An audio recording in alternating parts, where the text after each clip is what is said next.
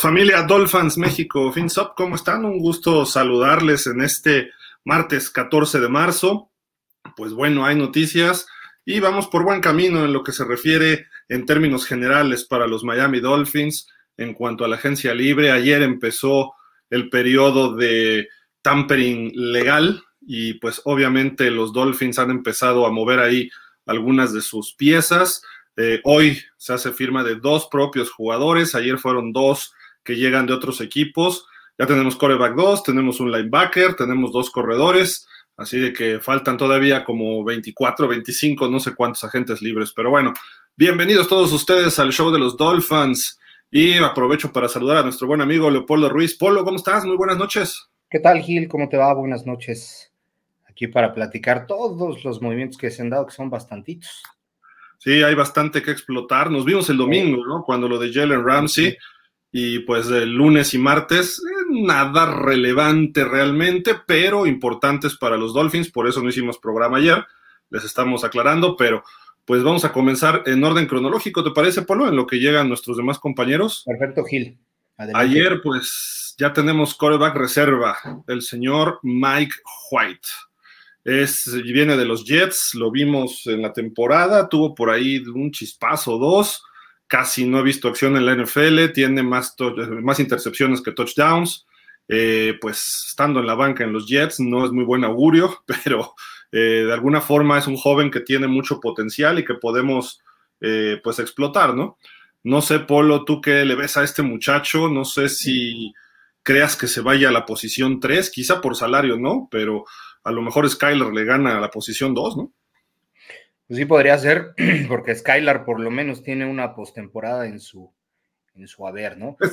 Es, difícil, es difícil con alguien que ha tenido eh, eh, tan poco tiempo en el, en el, campo de juego, ¿no? O sea, no ha estado frente a situaciones en donde le hayan exigido carácter, temple, ajustes, eh, en donde de alguna manera haya tenido que que, realizar algún ajuste previo a la jugada, algún audible, etcétera, ¿no? Ahí es cuando te das cuenta más o menos eh, eh, la formación que tiene.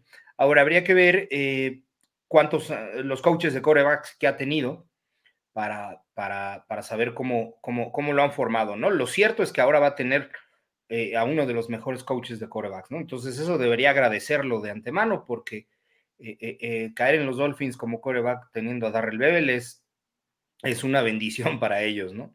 Entonces, es poco lo que se puede, lo que se puede saber. Eh, eh, por ahí se especulaba un poquito que el hecho de que no le hayan puesto competencia eh, a Tua de manera directa, solamente iba por dos caminos, ¿no? O, o, de plano confiaban y habían puesto este, a varios gurús y todo lo demás para que no le pasara nada a Tua y estuviera protegido y no se fuera a lastimar jamás, o hacía un poquito de ruido sobre hacia su permanencia como core vacuno, ¿no? Al día de hoy no se sabe nada de la mar. Eh, y, por ahí ya, ya alzó la voz un poquito, creo que mandó hace rato un tuitazo algo así, por ahí lo leí. Pero este, en cuanto a este chico White, pues simple y sencillamente creo que entra como coreback 2. No le confiaron a Skylar. Creo que Skylar podría haber hecho las veces de este coreback 2 pero pues bueno, yo no estoy muy de acuerdo, pero bueno, finalmente sobre la marcha se irá viendo, ¿no? Sí, de acuerdo. Creo que es un coreback que puede ofrecer chispazos como lo que hizo en los Jets, quizá aquí con mejores coaches, como tú dices, pueda encontrar y, quizá más talento, sobre todo veterano, ¿no? El caso de Tyreek Hill, etcétera, pueda explotar un poco más su talento. Físicamente es, tiene algunas características pues creo que distintas a las de Tua, aunque el esquema lo puede manejar, muy probablemente, por eso lo están teniendo acá. No sé si Robert Sale le dijo a Mike McDaniel, ahí te recomiendo este chavo, ¿no? Para que no se quede sin chamba, porque nosotros vamos a traer a Rodgers. Entonces, pues ahí, échale la manita y que se siga desarrollando. Total, Tua va a jugar cinco partidos, se va a lesionar otros tres, luego va a regresar y va a perderse otros dos. Entonces ahí le puedes dar tiempo a este muchacho que yo creo, según lo que le dijo Sale, es mejor que Skylar Thompson eh, pues por ahí tuvo un partido bueno con los Jets, si no me recuerdo, pero hasta ahí, ¿no? O sea. Sí, fue un partido de tres touchdowns y algo así, este, arriba. creo que corre algo, ¿no? Más o menos corre bien, ¿no? Sí, sí, sus características físicas son, no quiero decir opuestas, pero sí un tanto cuanto diferentes a, a, Tua. ¿ok? Pero la realidad es que es un poquito especular, o sea, e, e, el Chavo puede haber cumplido en juegos de temporada y todo lo demás, pero yo siempre he considerado que en, los verdaderos retos es donde ves el, el, temple, ¿no? De qué está hecho. Y el chico, pues a lo mejor jugará toda la pretemporada, que es algo eh, como muy probable para ver eh, eh, qué trae, pero este, pues ojalá y nos llevemos una sorpresa con él, de verdad, de verdad así lo espero. Pudiera darse, normalmente estos jóvenes que no traen mucho eh, digamos que de background en cuanto a estadísticas, números o acción, vienen a demostrar algo y quizá en la pretemporada pueda empezar a jugar un tiempo junto con Skylar y esto pueda darle eh, las repeticiones adecuadas para manejar el sistema, que no es un sistema fácil para un coreback, aunque en teoría parece que sí, pero con las lecturas que tienes que tener con Tyreek, con Jalen Waddle y demás, eh, tiene problemas, que ya lleva varios años, y ha manejado sistemas parecidos desde college. Este muchacho que viene de South Florida, pues no sé, y que estuvo con los Jets, tampoco sé. Aquí tengo sus, números. En el 21 jugó cuatro partidos, tres como titular. Cinco touchdowns, ocho intercepciones. Uh, déjame ver, marca de ganados y perdidos 1-2. Completó casi el 67% de sus pases. En general no estuvo mal, aunque sí tuvo más intercepciones que touchdowns. El año pasado ya tiene 27 años, ¿eh? no está tan jovencito, porque antes estuvo con los Cowboys. Sí, y jugó cuatro partidos, los cuatro como titular. Sí, Perdón. no sé, algo le han de haber visto, este Gil. Eh, eh, no sé si en el desempeño colegial, eh, como dices esto de Robert Saleh, pues puede ser que ahí en, este, en una cena familiar se lo haya recomendado, quién sabe qué haya pasado, pero algo le han de haber visto, ¿no? Sobre todo porque tenías en, en, en, el, e, en la mira a, otros que, que, obviamente ya están mucho, mucho más estables o comprobados, como eh, Heineke, por ahí Carson Wentz, etcétera, etcétera, ¿no? Entonces, eh, creo que la verte, y no creo que hubiese mucha diferencia de, económica entre, entre un Garner Minshew y, y, este White, ¿no? No creo que hubiera tanta diferencia. Entonces, este, bueno, no sé qué tanta, no sé qué tanta. Bueno, puede ser que a lo mejor lo que este está cobrando, lo que pretende cobrar en dos años, a lo mejor Garner Minshew lo cobra en uno. A lo mejor por ahí iría. Pero, pues bueno, yo le apuesto a un backup de mejor calidad, tomando en cuenta mi core vacuno. Prefiero pagarle lo de dos años en uno, porque sé que me va a responder más, que ahorita mi equipo va a estar muy bien armado. Entonces, este, esa es la verdadera incógnita. Sí, porque sabes que tú va a salir uno, dos jugadas a lo mejor se pierde toda la temporada, no sabemos, pero va a perder tiempo de juego en temporada regular, quizá en playoff. Necesitas a alguien que pueda resolver. Skylar habrá que ver cómo se desarrolla en el, en el training camp, en el pretemporada, etcétera. Pero el año pasado demostró que todavía le falta. Teddy Bridgewater, sí, gracias, te llamabas. Ahí sí. prefiero a Mike White mil veces que a Teddy. Sí, sí, sobre todo por un tema de actitud, Gil. O sea, lo veías en la banca y lo veías. Ese tipo vino a robar es la verdad.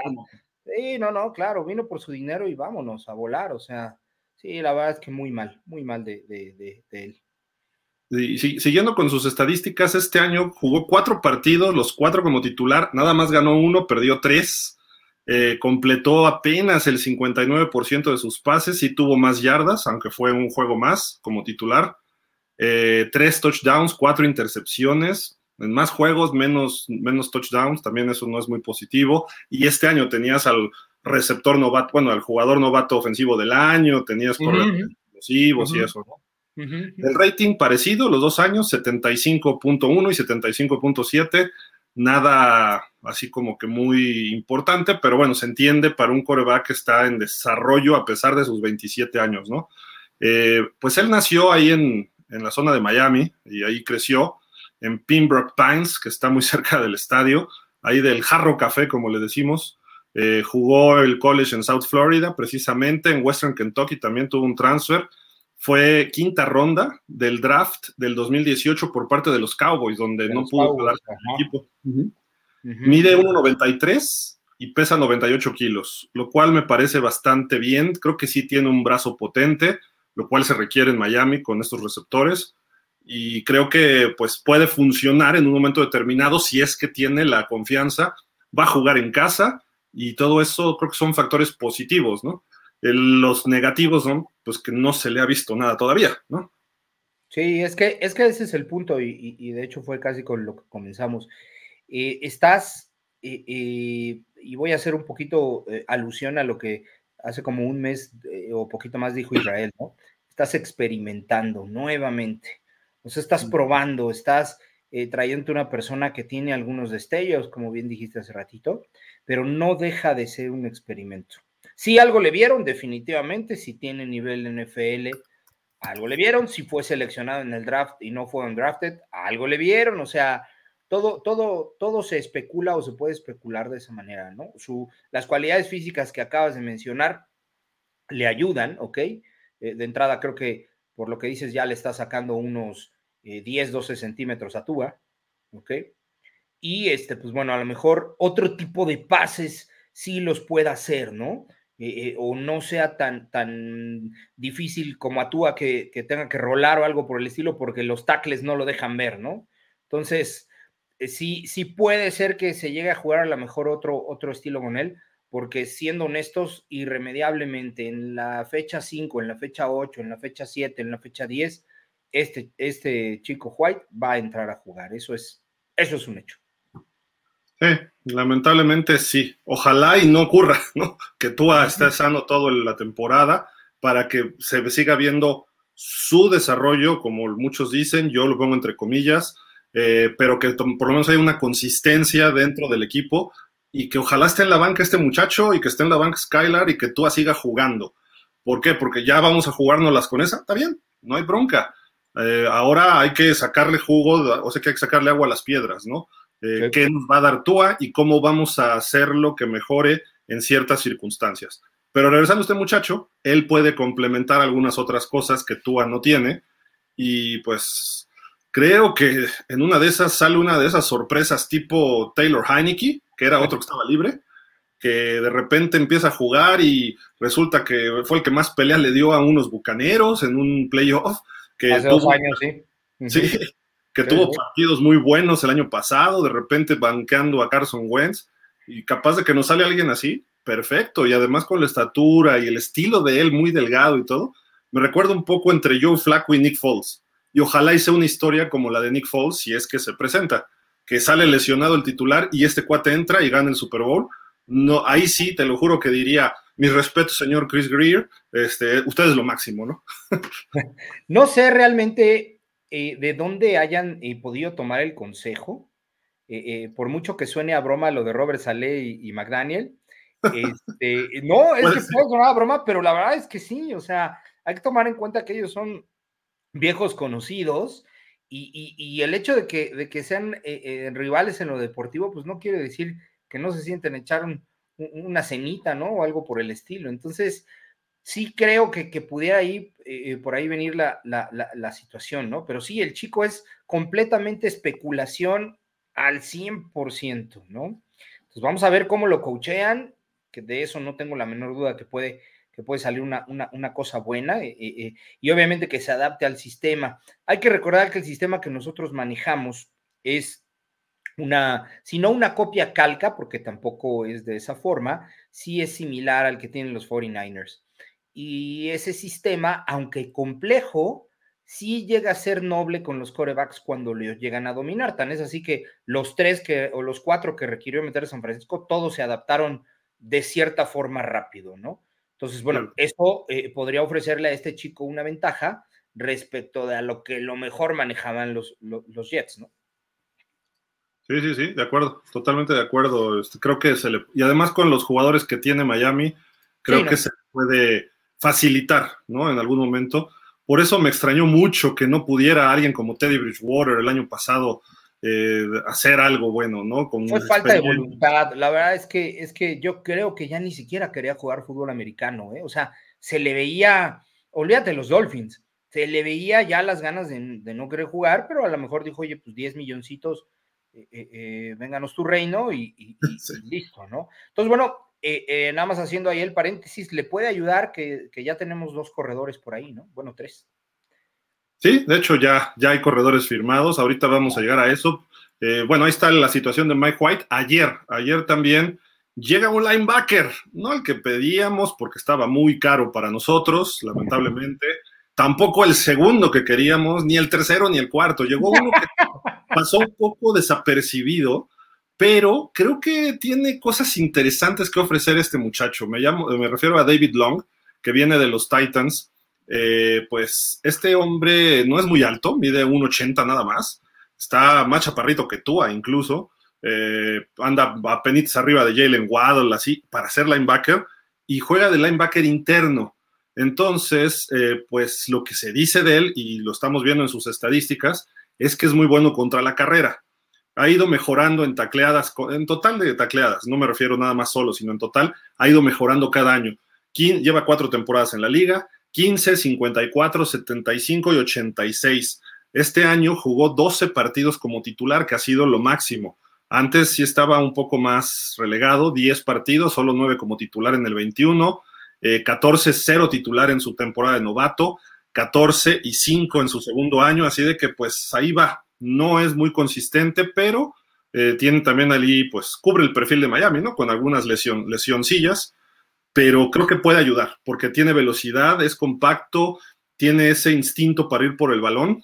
Eh, él viene de West Virginia, ahí de los Mountaineers, eh, pues fue sexta ronda. Tampoco podemos pedirle que sea como Tremaine Edmonds, que sea como Leighton Van Der Esch o Eric Kendricks, pero ni mucho menos un Bobby Wagner o cosas así, ¿no? Entonces hay que ver lo que puede ser un muy buen relevo.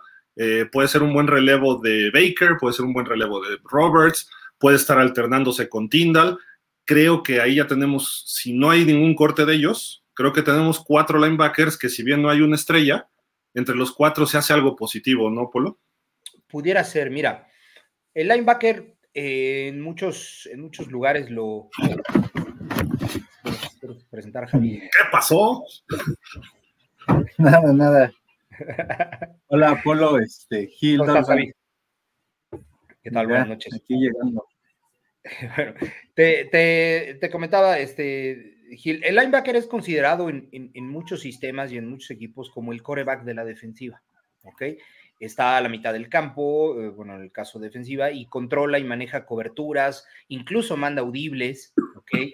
Es quien manda la jugada o quien generalmente recibe la jugada, ¿ok? Está encargado responsable de carrera y de pase, está tiene, tiene esa dualidad, no es solamente como un frontal que, que, que, en su mayoría responde solamente a la, a la, carrera, ¿no? Y en ese caso necesitas también un líder de la misma capacidad que, eh, pudieras eh, eh, tener en un coreback, ¿no? A la ofensiva. El linebacker es considerado el, el, coreback de la defensa, por lo tanto debe ser un jugador de primer nivel. Baker nos mostraba mucho hace dos años, yo la verdad confiaba en él, pero es un chavo que a mi parecer le falta eh, corpulencia, eh, es, no es tan bueno en las coberturas.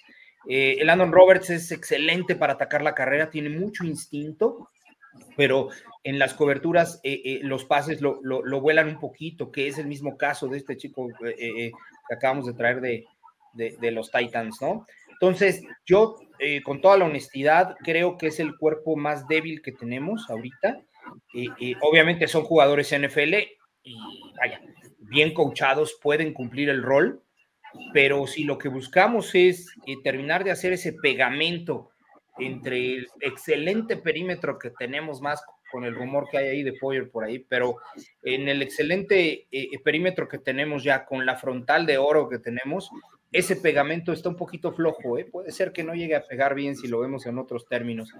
Sí necesitamos un linebacker estrella en algún momento. De acuerdo. Mi estimado, bueno, pues saludamos también, ya se incorpora con nosotros Fernando Ramírez. Fer, ¿cómo estás? Buenas noches. Hola Javi, Polo, Gil, Dolphins, buenas noches, un gusto estar aquí con ustedes. Y pues eh, vamos a preguntarle a Javi, antes de irnos, de regresar un poco con el coreback, Javi, ¿cómo ves a David Long, este linebacker que, llega ayer a Miami? Eh, pues me preocupa porque le va a quitar este a lo mejor un lugar a alguno de los jugadores que me gustan. Entonces, ahí sí no. No me agrada mucho la idea porque o se va Baker o se va Van Ginkel o en una de esas hasta este hasta lo mejor se sigue manteniendo en escuadra de prácticas Tyndall. Entonces, yo creo que ahí va a quitar a alguno de esos tres jugadores, les va a quitar un lugar.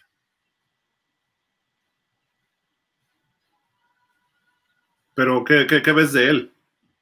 O sea, si le quita el pues lugar es que es mejor, ¿no? Pues en teoría se supone que se va a adaptar más al esquema de Fangio, pero yo creo, por lo que se ha visto de, de cualquiera de los tres linebackers que te mencioné, pues no me parece que sea un gran linebacker en comparación con lo que se tiene. O sea, ¿crees que es mejor Roberts? ¿Crees que es mejor Baker que él? Sí. Que se va a adaptar, que a lo mejor Fangio va a tratar de adaptarlo más rápido a su sistema, pues eso puede ser una ventaja, pero yo creo que cualquiera de los linebackers que se tienen ahorita podría, este, es mucho mejor que él. Ok. Mi estimado Fer, ¿tú qué ves en este chamaco David Long? Que además, pues no está tan grande, tiene 26 años, está en su segundo contrato. Creo que nos va a salir eh, los dos, tanto Mike White como él, creo que son buenos, bonitos y baratos para el costo-beneficio. No estoy diciendo que para un beneficio final para los Dolphins, ¿no? Quizás son jugadores de complemento, no sé cómo veas tú. Sí, lo primero que dijiste, ¿no? Joven. Creo que eso es una gran ventaja. Es un jugador joven, es un jugador rápido, es un jugador que juega bien este, la cobertura de pase, lo, lo hace mejor que Baker, lo hace incluso mejor que Landon Roberts. Entonces, este, creo yo que sí ganamos en esa parte, ¿no? En la parte de la cobertura pase creo que ganamos mucho. También es muy instintivo, ataca, ataca bien la carrera, lo que he visto de él, este, me gusta su velocidad. Creo que el único pero que yo le pongo es que eh, se ha estado lesionando mucho los últimos dos años, ¿no? A lo mejor lesiones pequeñas o de tejido blando, pero finalmente son lesiones que te sacan dos o tres juegos y eso podría ser a lo mejor lo que yo eh, pondría ahí como que un, asterisco, una marquita, ¿no? En, en, este, en este chavo pero en general a mí sí me gusta, ¿no? A mí sí me, parece que le ganas profundidad al, cuerpo de linebackers, eh, puedes mezclarlos, no sé, yo lo veo mezclándose con Roberts o, con este o con Baker, no precisamente que nada más esté él, pero sí que ayude a, la veteranía de Landon Roberts y a complementar o apoyar un poco más a, Baker, ¿no? Eso es lo que yo, yo veo de él. Correcto, correcto. Pues, y finalmente, este, Javi, la llegada de Mike White, ¿cómo lo ves? Eh, pues más o menos, o sea, no, no se me hace un callback tan malo, pero yo creo que ahí este, podrías darle la oportunidad a Skylar de mantenerse en dos y ver qué puede ofrecer, porque ya conoce el sistema de McDaniel. Entonces, ahora vamos a tener una buena competencia por el 2 aunque en realidad lo que debiste de haber traído es un coreback de, este, de experiencia que le metiera presión a tu coreback 1. ¿Como quién te hubiera gustado? Pues ahí, de los que están este, libres, está, está el panadero, pudiera haber estado Darnold, o sea, si cualquier tipo de coreback, hasta el mismo Heineke le hubiera podido meter un poquito de presión, porque son corebacks que tienen ganas de, una revancha en la liga. Entonces ahí, ahí hubieran sido las mejores opciones. ¿Y, crees que nos hubiera alcanzado para un coreback como ellos? Pues yo creo que sí, porque pues ahorita se supone que este, Chris Greer está haciendo su trabajo y está reestructurando contratos. Entonces a lo mejor alguno de ellos hubiera venido por lo menos por unos 10 millones. Pues, o sea, no, te agrada la llegada de Mike White. Pues como segundo, no, porque pues te digo, yo siento que todavía Skylar lo puedes desarrollar bien y, con la resistencia, o la no, la disponibilidad que tiene tú, vamos a dejarlo con disponibilidad. Ya aparece el teléfono de Telcel, nunca tiene señal aquí, él nunca va a estar disponible toda una temporada. pues.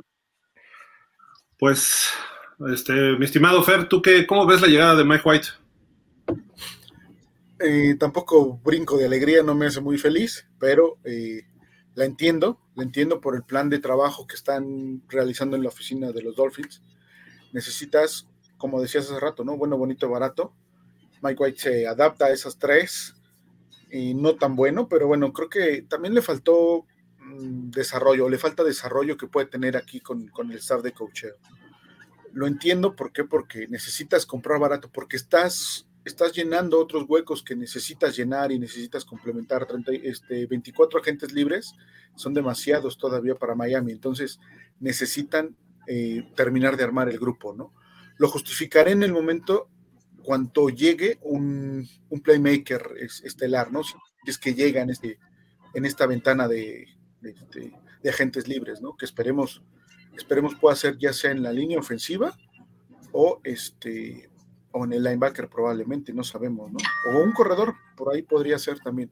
Pero eh, hasta ahí voy a justificar el, el por qué trajeron a este chavo White, ¿no? Pero sí entiendo por qué lo, por qué lo está contratando Miami simplemente es un backup. Ah, yo creo que sí va a estar peleándose con, con Skylar Thompson el, el puesto 2. ¿Se lo gana? Creo que Skylar, creo que ¿eh? ¿Crees que se lo gane? Creo que Skylar lo puede pelear, ¿eh? O sea, creo que tiene, tiene la capacidad para pelearlo y por ahí en una de esas le anda dando un susto al miedo y, este, y anda dejando a Mike White 3, ¿no? Pero hay que esperar que se desarrolle la pretemporada para ver eso, obviamente, ¿no? Y, y vamos a ver, o sea, eh, la competencia en el 2 me gusta, o sea, va, a generar este, que el que vaya a ser el número 2 esté mejor que, lo que estuvo la temporada pasada cualquiera de los dos. Entonces, va a ser interesante esa parte, ¿no? Sí, de acuerdo. Yo, yo, veo que es un coreback que tiene mucho techo, o sea, hay mucho espacio para mejorar. Y eso Darrell Bevel lo puede explotar, ¿no? Y el caso de David Long creo que es un muy buen complemento, quizá apoye en lo que sería eh, los equipos especiales, más o menos como Tyndall, más o menos como Duke Riley, que también ya fue recontratado, eh, de ese estilo de jugador y esperemos que esté sano, ¿no? Nada más, y si no está sano, por lo menos que, que cuando no esté sano, que nuestros titulares estén bien, ¿no? Para que se pueda mantener el equipo. Yo personalmente ya no veo contrataciones de ningún lado, ¿eh? O sea, como se ve el tope salarial, ya no veo que pueda Miami traer a alguien pesado, ¿eh? Mira, yo creo, yo creo que no están, no toman las decisiones Grier en solitario. Teniendo a Fangio ahí, yo creo que sí ha de haber consultado esta situación de Long, ¿no? No creo que, que, este, que teniendo un coordinador defensivo de ese calibre, eh, eh, se vaya en solitario y, y, tome esa decisión y le diga, aquí está una pieza, ¿no? Te la pongo yo creo que sí hay una, una, previa consulta, si no para tomar la decisión final, si a lo mejor le pone ahí la carta de, las, las, opciones o las posibilidades, y yo creo que a lo mejor Fangio junto con él eh, eh, toman, toman la decisión, ¿no? Algo que me llama un poquito la atención es, ¿y ¿por qué poner competencia al, al, al coreback 2? O sea, ¿por qué si tú eres un equipo que se está armando como contendiente, te desgastas poniendo competencia en el coreback 2 en lugar de esforzarte en tu, eh, eh, sí, afinar a tu coreback 2, Skylar Thompson, no se diga más, y este, ponerle competencia al 1, que inclusive pudo haber sido el mismo Skylar, ¿no? Pero... Es que no está este, listo, ¿no?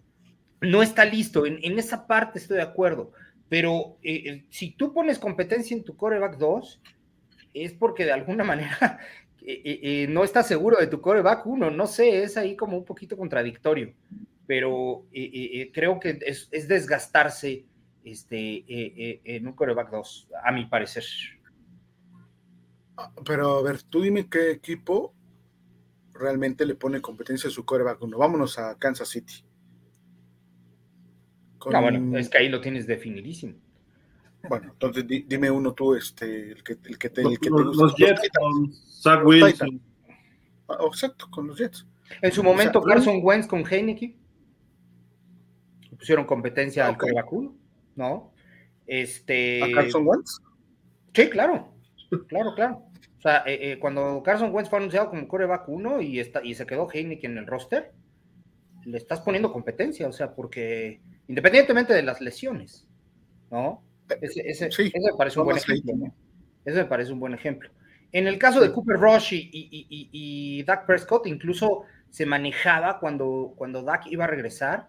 Incluso hubo gente que dijo, dejen a Cooper Rush, ¿no? Porque ganó bien, lo hizo bien. Entonces, sí hay quien le ponga, si no directa, Fer, si no una competencia directa, sí buscan que de alguna manera le haga un poquito de ruido, ¿no? Sí, el, año pasado cuando, cuando integran a Bridgewater al, al, roster, sin saber cuál iba a ser el desempeño, Bridgewater, Bridgewater venía de, de, una situación de regular a bien, ¿ok? En, sus temporadas anteriores, y te puedo asegurar que tú sintió un poquito de, de, de pasos, ¿eh? y escaló un poquito su nivel. A eso me refiero. A lo mejor no le metes una competencia directa, pero sí le metes a alguien que sepa que si te, te, eh, te pones un poquito frágil o te apentontas tantito y sobres, ¿no? Pueden ocupar el lugar. Entonces, por ahí más o menos sería como la, la tendencia. Y bien sabes de antemano que Mike White no le va a pelear el, el, puesto a Tua. Al menos no en el papel. ¿Quién sabe? Al menos no en el papel. No sabemos ya en la práctica. Puede ser, ¿no? en, el día a día, en el día a día puede ser que, que logre competirle ahí un poco, ¿no? pero si no tenías, es que realmente no había un coreback barato para tenerlo como coreback 2, ¿no? O sea, realmente creo que Mariota sería el único que queda que más o menos está eh, en costo, medio más o menos bajón, que podrías a lo mejor haberlo traído en lugar de, Mike White, pero de ahí en fuera, todos los demás. Le quitaron el voto de confianza a Skylar, ¿no? Todos los, e-, ese es otro punto, exacto. Ese es otro punto, ¿no? Y, eh, Lo vas a bajar un poco Skylar ahí, tal vez. Sí, sí, sí, sí. Bueno, ayer vimos eh, la estrategia de Greer, fue ayer la posición más importante de la ofensiva en su segundo equipo y la posición más importante en su defensiva. En papel puede haber otras posiciones. El linebacker también se va con un jugador de backup, bueno, bonito y barato, ¿no? Y creo que eh, si vamos a juzgar por lo que es, no es mala la contratación, porque estás sacándole jugo con lo que tienes de dinero y te puede responder los dos. Los dos son como que entre incógnitas, son jugadores jóvenes que todavía los puedes coachar, que ya no llegan medio maleados, ¿no? Eso es lo positivo ahí. Entonces creo que por ahí se ve bien, eh, pero ya me queda claro que Miami se va a quedar con la base que tiene, tanto ofensiva como defensivamente. No vamos a ver quizá alguna, algún bombazo, salvo que sea un trade eh, pero fuera de eso, yo creo que ya nos vamos a ir como estamos y se va a tratar de recontratar a. ¿Cuántos dijiste, Fer? ¿24? Es 24 propios, ¿no? Propios, exacto. Eran 28, ya nada más son 24. de los 28 que teníamos, nada más nos cambian. a lo mejor se quedan como unos 20 y prescindimos de otros 4, ¿no? Sí, sí, seguro. Pero, los 20. Sí, los 20 algunos de relleno Y la escuadra de prácticas, dejas a los que en un futuro a lo mejor pretendes firmar aunque sí te pueden ir. Y nuestro super draft con cuatro picks. Exacto. Pero bueno, eso fue ayer. Ya hablamos de lo que ocurrió ayer. Vámonos a lo que ocurrió hoy. ¿Te gustó? ¿Te gustó, Fer? Eh, sí, claro. Sí, sí me gustó porque, porque le das continuidad a un trabajo que hiciste el año previo. Y es importante que, el, que la base de jugadores o el grueso de jugadores que estuvieron el año pasado llevando al equipo en, su mayor parte a, lo que es el playoff o lograron eh, conseguir el playoff, tengan como recompensa el estar nuevamente, ¿no? Creo yo que sí es básico que, tengas a, a Raheem Monster, aunque no es así como que el super corredor, no es el, gran corredor, en, combinación con, el que vamos a ver más adelante, este, tuvieron buenos números, tuvieron una buena campaña donde eh, sí generaron, les falta generar, porque por ahí yo les mandé una grafiquita donde generan, pero no lo suficiente. Entonces hay que, hay que llevarlos al siguiente nivel. ¿Y cómo los llevas al siguiente nivel? Que jueguen el mismo sistema, que jueguen más entre ellos, que conozcan mejor a su línea ofensiva, que trabajen más con su quarterback y probablemente van a dar un paso más adelante, ¿no? A mí sí me gusta que Raheem Monster haya regresado. Como diría Chili Willy para los viejitos, me gusta. ¿No? ¿Te gusta? ¿No? Es, fue, algo interesante, ¿no? Lo que pasó aquí, este, mi estimado Javi con Mustard. Eh, esperemos que esté sano toda la temporada también, ¿no? Digo, hablando de costumbres de Miami, y no solo de Miami, los corredores hoy en la NFL eh, ya casi no duran toda la temporada, ¿no? Y podemos hablar hasta de los mejores, ¿no? Sí, sí, aquí, aquí yo este, al término de la temporada lo decía y eso era una de las cosas que me preocupaba, que Miami no le diera continuidad por segundo año consecutivo a sus corredores. Y parece que ahora sí entendieron que tanto Monster como este Wilson, pues vas a tener este dos corredores que ya conocen el sistema de McDaniel y que por lo tanto, si entre los dos te dan 1500 yardas, eso va a ser muy productivo para la ofensiva. Monster llegó antes de la temporada, ¿no? El año pasado y a media temporada Wilson. Wilson. Yo le veo un poco mejor a Wilson muchas cosas, pero bueno, ahorita platicamos también de Wilson, mi estimado Polo, porque los dos, por dos años, Wilson va a ganar un poquito más, unos 6 millones de dólares, a promedio por tres por temporada, muy baratos, la verdad, los dos. Entre los dos estás teniendo prácticamente lo que muchos otros equipos tienen en un solo corredor y no desgastas tanto a uno, son estilos parecidos que vienen, no quiero que suene mal, pero la parejita ya viene desde San Francisco eh, y creo que saben el sistema y no se vio mal el año pasado, quizá ya este año con mejores linieros, que es lo que sigo esperando, este, o, por lo menos con un entendimiento más de todos los jugadores de Miami esta temporada, pues creo que ahí podría verse mucho mejor los dos corredores, ¿no? Tanto Monster como Wilson. Sí, la verdad es que, mira, eh, eh, Monster me pareció una excelente eh, recontratación. Creo que era necesario un, corredor, este, además tiene cierto liderazgo, es alguien que, que, por ahí tiene, tiene vocalmente, por lo que se ve un poquito, es, es bueno. Hay que tomar en cuenta que Wilson llegó a, un poquito más de media temporada, ¿ok? También no, no, no se adaptó tan rápido ni todo lo demás, pero hacia la fecha 10 más o menos ya había una adaptación este, de los dos eh, eh, eh, como en tándem, ¿no? Monster le dio, le dio un segundo juego a Buffalo, el segundo de la temporada, espectacular, la verdad es que lo hizo muy bien, este, te, te, demuestra la calidad que tiene, sí me parece que, entre los dos harían las veces de un corredor, de, tener dos corredores uno, creo que todavía podría yo este, animarme en el draft a meter un corredor más para, para, para terminar de, aglomerar esa, esa, posición, ¿no? Eh, a lo mejor en la agencia libre lo veo un poquito complicado.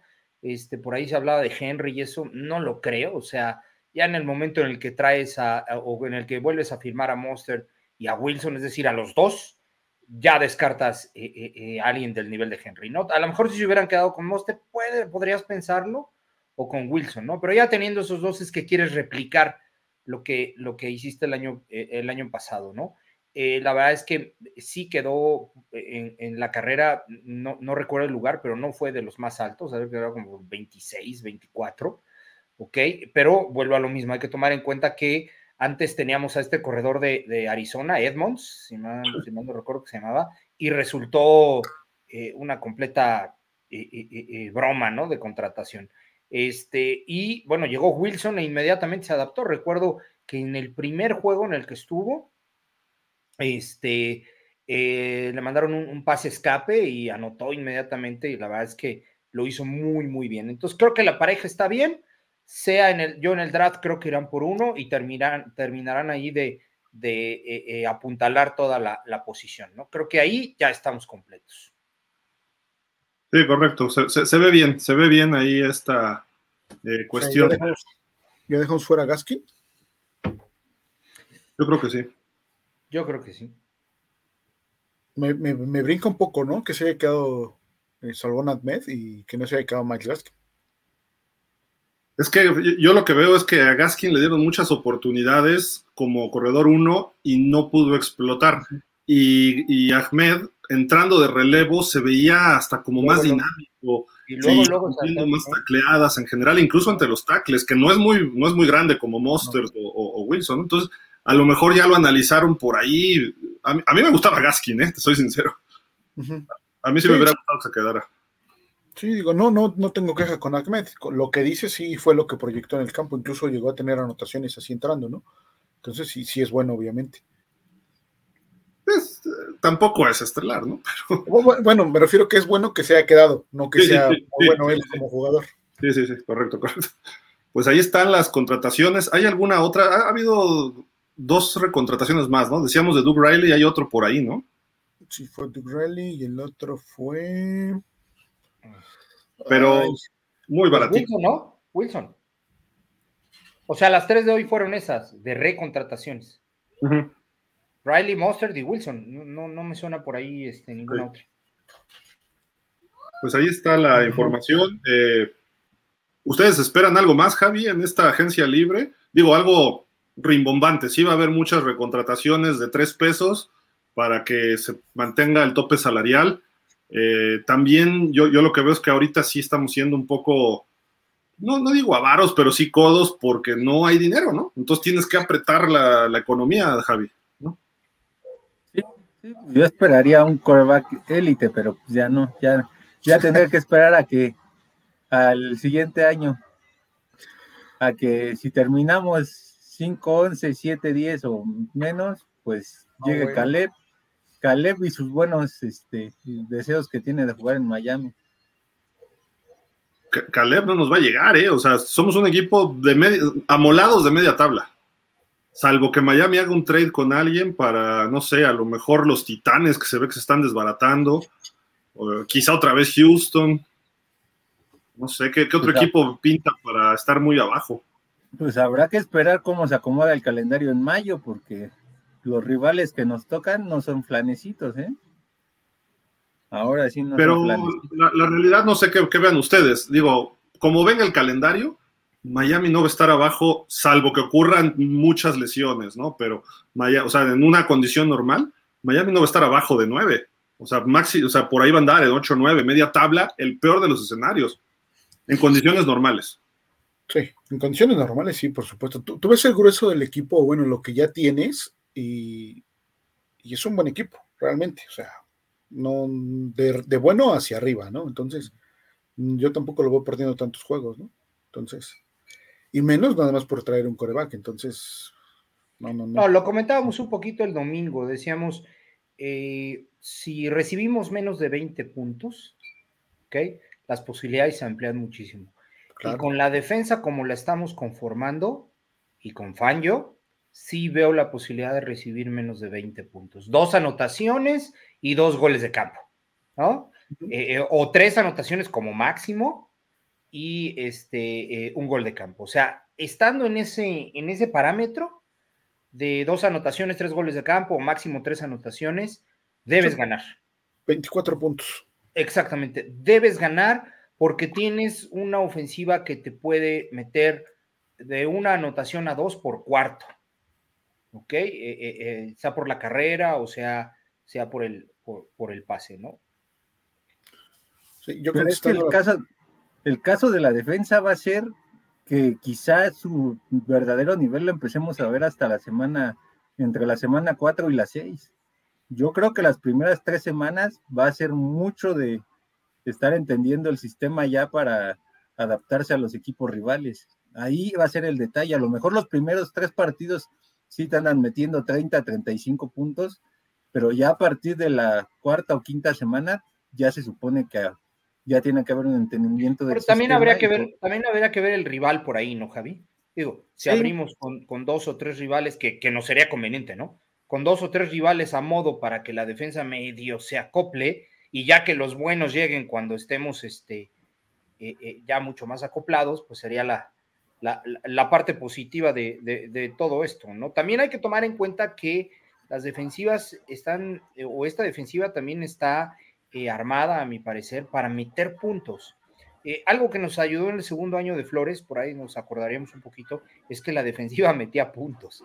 Y, eso hace que con que tu ofensiva meta un touchdown por cuarto y tu defensiva anote, estás del otro lado, vas a ganar el juego. Entonces, por ahí también no solamente es no permitir, sino anotar, ¿no? Sí. Ahora, la adaptación va a ser más rápida. ¿Por qué? Porque tienes jugadores veteranos. Lo, que llegó son jugadores veteranos, entonces no va a ser tan, complejo como si fuesen puros este, jugadores de primero o segundo año, ¿no? Entonces, la adaptación de esos jugadores que llegaron no va a ser tan, tan compleja. Yo creo que la defensa va a estar bien en, en dos juegos, tal vez. Que nos pongan semana uno Nueva York contra los Jets, con todo y Rodgers y toda la comitiva que quiere que llegue porque para ellos va a ser más difícil a la ofensiva establecer un ritmo que nosotros a la defensiva.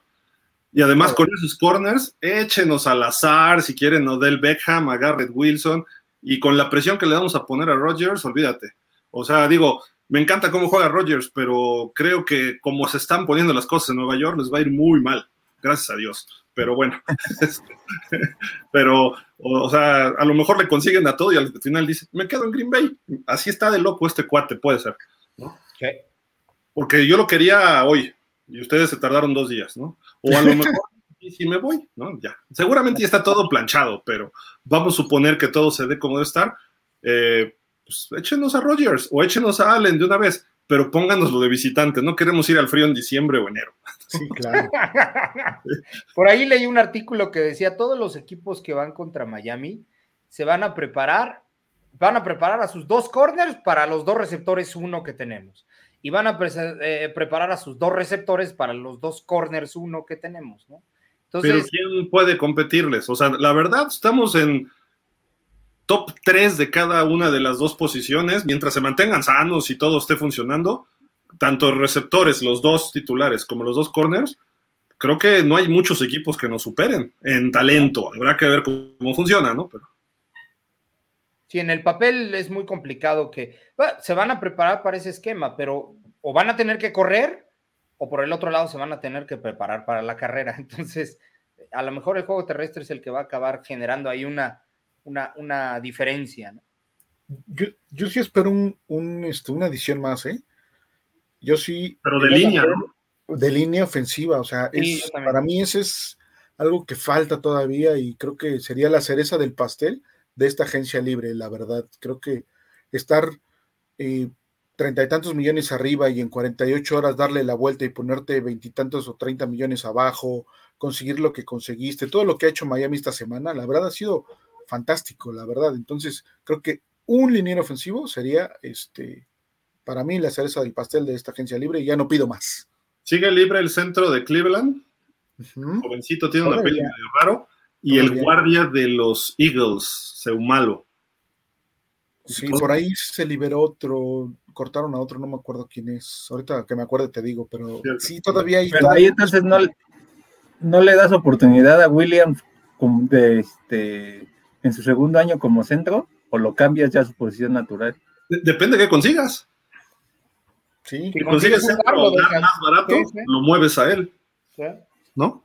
Ahora que si te traes uno que igual te juegue centro y gar, pues, mejor y ahí los vas este alternando, ¿no? Yo creo que también, también nos falta un ala cerrada que bloquee.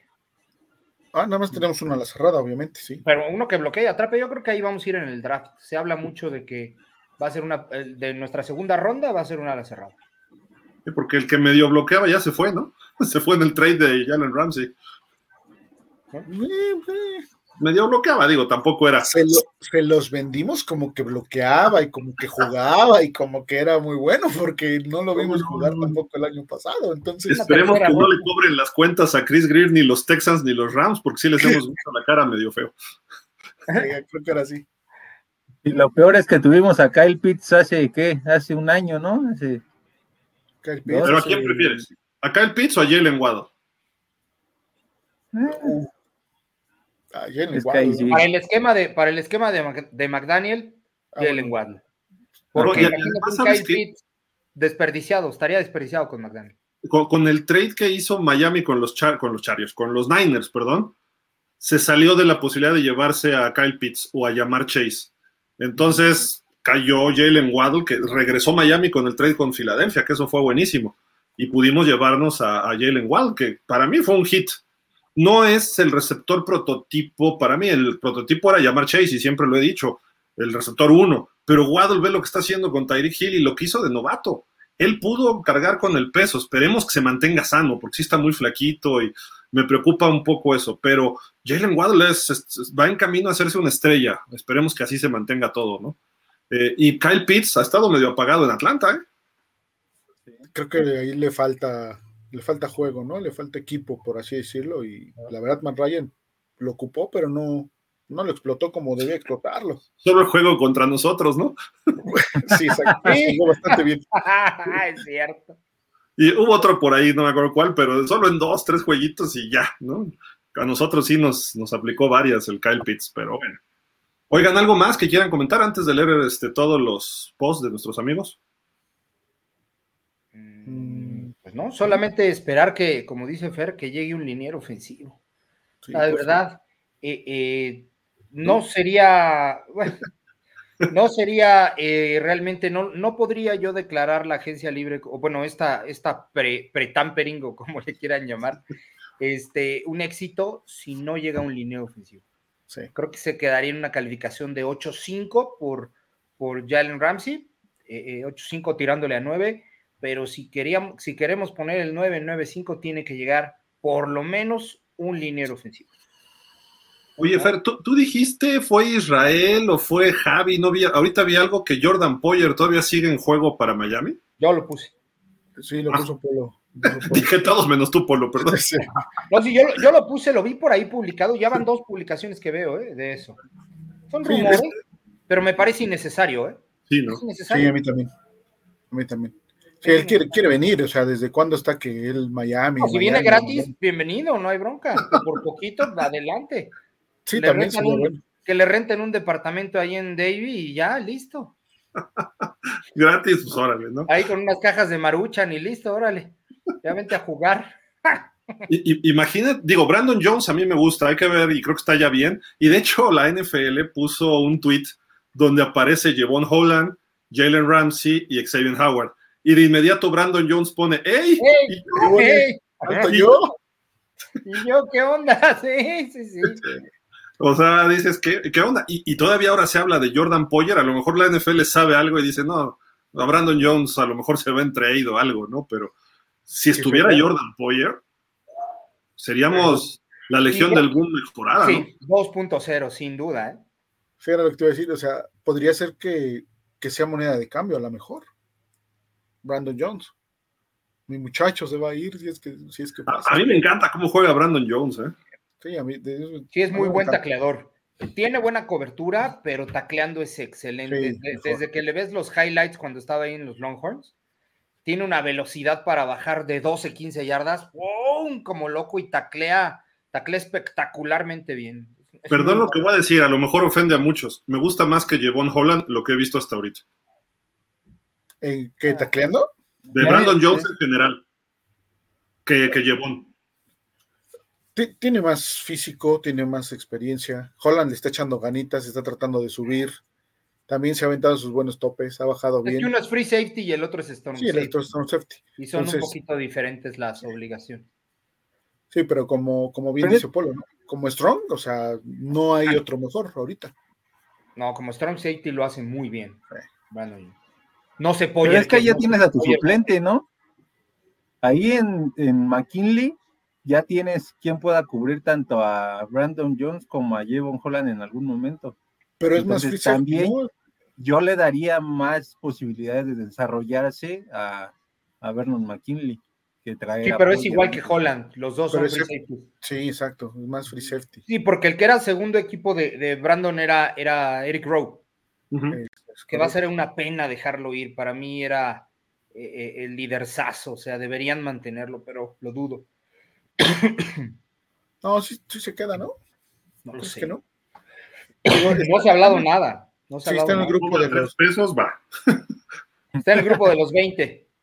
Exacto, está en el grupo de los 20. Falta este reestructurar algunos contratos todavía porque este falta cortar a Uba. Pues tú, nos, pusiste, tú nos pusiste, Fer, tú nos pusiste, Fer, que, que Jalen Ramsey eh, reestructuró. Sí. O sea, tiene tres días de contratado y ya reestructuró. Es que era, el movimiento ideal, ¿no? Creo que era primero traerlo, lo firmo. Te traigo, ajá. Ahora sí ya vamos a, vamos a modificar para poder hacer espacio. Y aún así no era tan caro, ¿no? ¿Cómo? Aún así creo que este año no iba a ser tan caro Jalen Ramsey. No, no, no iba a ser tan caro, pero aún así lo modificaron, lo bajaron y le dio un poco más de espacio. Algo leí que pasó de 11 millones eh, eh, del cap hit, sea, de la repercusión, el golpe en el, en el, en el salary cap, de 11 millones a 4 con la reestructuración. O sea, le libró 7 millones. Entonces, eh, esos 7 millones van a servir para los 20 disponibles. Nos faltan 20, por ahí diríamos. Adiós, Ogba. Ogba se va a ir. Oye, yo, yo personalmente este, creo que en la línea ofensiva no es necesario cortar a nadie todavía, ¿eh? Porque los dejas de banca, pero sí tráete a alguien. si hay, alguien que se lo merece. Si hay alguien que se lo merece a, todo lo que da. tu selección número, ¿cuál fue? La 2. Después de Tua. Después de Tua, ¿cuál fue? Como 19, ¿no? La de Austin Jackson. 19. 19. Pero espérame, lo, dejas de relleno. Porque te traes a un tackle, te traes a un gar, y él puede entrar en situaciones de emergencia, igual que Liam Aikenberg. Creo que Aikenberg ha mostrado un poquito más. Los puedes dejar ahí. Y te salen baratísimos, siguen en su contrato de novatos. Sí, porque necesitas profundidad, Javi. Eh, eh, eh, no puedes dejar sin, tanque de reserva la, cosa, ¿no? Y si fueron primera ronda o bueno, rondas chiquitas, pues. Sí, a los, que, a los que tienes que cortar son los que no tienen o contrato de novato o que no se van a, reestructurar los contratos, ¿no? que ya te cuesten más, que ya te cuesten más de lo de novato. Es ahorita con los que tienes que trabajar y reestructurar o cortar, ¿no? Y ahí está Ogba. Ogba se quiere quedar, ¿eh? Eso a mí me queda claro, él se quiere quedar. Entonces, si no ha salido, probablemente es que está tratando de, ajustar su contrato. Ojalá, sería muy bueno que se quedara. Ah, bueno. Pues ya, ya no sabrías ni a quién meter, ¿no? Ahí. Exacto. Pero, pero es necesario esa, esa profundidad para poder mantener esa presión que tú decías bien, ¿no? En el caso de, de Rogers, por ejemplo. ¿De qué se lesionó? No me acuerdo. Okba fue. ¿Fue rodilla? No, no recuerdo, soy sincero. Bueno, ahorita, ahorita, lo ahorita lo pero, porque digo, hay que ver, porque capaz de que la lesión sí lo disminuye, porque estuvo fuera casi todo el año, ¿no? Se perdió todo el año. Entonces, no fue algo fácil y luego esas lesiones y con un salario muy alto, por lo menos tienen un año de recuperación y en ese año de repente dices, ¿qué hubo? Espérame. Se rompió, el, se rompió, el, tríceps. Abrazo fue. Se rompió el tríceps por completo. Sí, y es que la posición le demanda. Claro. Eh, eh, girar, ¿no? Sí, teníamos lesionados, sí, sí, exacto, estaba Nogba y este, del otro lado estaba nuestro muchacho, este terrón, también lastimado de... De, todo, de, todo. Sí, sí, de todo. Y por ahí hubo una, una que Antón nos pasó, ¿no? Que iba subiendo el cuerpo cada semana, se lesionaba tobillo, luego la rodilla, luego la cadera, luego el, pecho, tuvo ahí una lesión en el pectoral, iba por pedacitos, ¿no? No, la, lista de lesionados fuera, la semana 3 era una, la 6 era dos y así, llegamos a la 10 y ya era un relajo ahí, el pobre Eran tres páginas. De terror nada más. ¿Está sano? Pero, vamos a leer comentarios, ¿les parece? Venga. Hay bastantitos, como siempre, gracias a toda la gente que Dice Roger Kravitz, al fin, se ve, al fin se ve un panorama más claro, ya hay corredores, hay coreback 2, la defensa se está fortaleciendo y la confianza total en la ofensiva comandada por Tua. Aún hay presupuesto para más sorpresas. Go Fins. Yo creo que ya no hay mucho, ¿no? Mucho, mucho presupuesto no hay ya. Hay todavía 20, 26 millones por ahí así. Pero tienes que firmar a 20. Pero te va a caer, te van a caer los 13 en junio de este de John de, de Byron. reestructura va. Si es que reestructura va, este, por ahí todavía pueden mover y todavía pueden sacar, digo, sí tienen que dejar para las tres, para los tres picks de, del próximo draft, pero bueno, va a ser mínimo lo que vas a dejar ahí de dinero y lo demás lo vas a poder ocupar. Hay una, hay una opción en el draft de pagarle salario mínimo. ¿Alguna vez lo leí? Creo que eran 600 mil dólares, una cosa así. Es, que hay un tope salarial para novatos. Depende de la ronda y la posición, hay tabuladores ya muy marcados.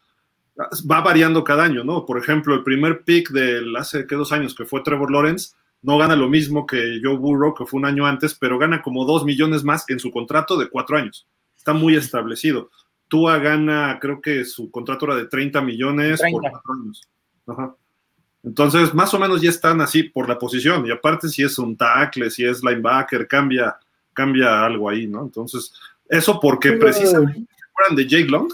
Cuando llegó Jake Long, de repente Miami lo firma con el primer pick global y era el liniero ofensivo mejor pagado de la liga y no había tenido una sola jugada en la NFL y muchos brincaron, dijeron, oye, ¿qué óvole? ¿No? Y también pasó con este cuate, creo que Sam Bradford, y creo que hasta ya Marcus Russell, creo que ahí fue donde dijo la NFL, a ver, espérense, sí, está, esto está muy, muy disparatado, ¿no? Dice Javier Medina, esperando este programa que es altamente adictivo. Dice, Jordan Poyer será parte de los Dolphins. Saludos desde El Paso, Texas, amigos. Ya dejé mi like. Gracias, Javier. Saludos. Gracias, gracias. Yo no veo Poyer, ¿eh? pero bueno. Yo tampoco lo veo por ningún lado. No, no me parece más que, y perdón que lo diga así, como un rumor barato. No, sé si tan barato, ¿eh? Pero, o sea, creo que sí tiene algo de sustento, pero no sé si se... se tendrá que ir o Eric Rowe, eh, que aún no sabemos si, si, se va a volver a firmar, o Brandon Jones. Alguno de esos dos se va a ir y, creo que tiene más, más valor eh, de cambio Brandon Jones, ¿no? Eric Rowe se va si, si llega a Poyer, o sea, totalmente. No habría forma de recontratarlo. Y quizás está Brandon Jones, aunque es novato, pero a lo mejor lo sacas vía trade y traes a alguien muy baratito, ¿no? Aunque Brandon Jones no es muy caro. Entonces, digo, sería el movimiento, pero habría que, habría que ver, ¿no? Pero no, yo creo que sí ha tenido algo de ruido desde antes este potencial trade, ¿eh? O bueno, no trade, llegada de como agente libre. Sí, pero... Y creo que si llegara Poyer, sí seríamos top 3 de la defensa, ¿eh? Sin duda. top 5 cuando menos. Sí, seguro seguro. Ahora puede ser porque, porque no se han dado las renovaciones precisamente de quien estamos hablando, que podría ser, que podrían ser los que salieran, ¿no? Entonces, puede ser a lo mejor que, llegue por ahí, ¿no? Entonces. Ahora, ayer liberaron como 36 millones los Bills. Reestructuraron a Josh Allen y a alguien más, no recuerdo quién. También Matt Milano reestructuró. Ajá y abrieron 36 millones que, bueno, obviamente Poyer para ellos es importante. ¿eh? Sí, pero también el jugador necesita, necesita querer jugar ¿eh? en, el equipo. Sí, evidentemente es su profesión y se van por la parte económica, de eso no hay duda, pero también necesita querer jugar ahí. Su esposa, su esposa quiere estar en Miami, fue lo que yo leí, entonces sí, es, es altamente, este, ¿cómo decirlo? Mm, probable. probable del lado de la familia. Del lado de la familia.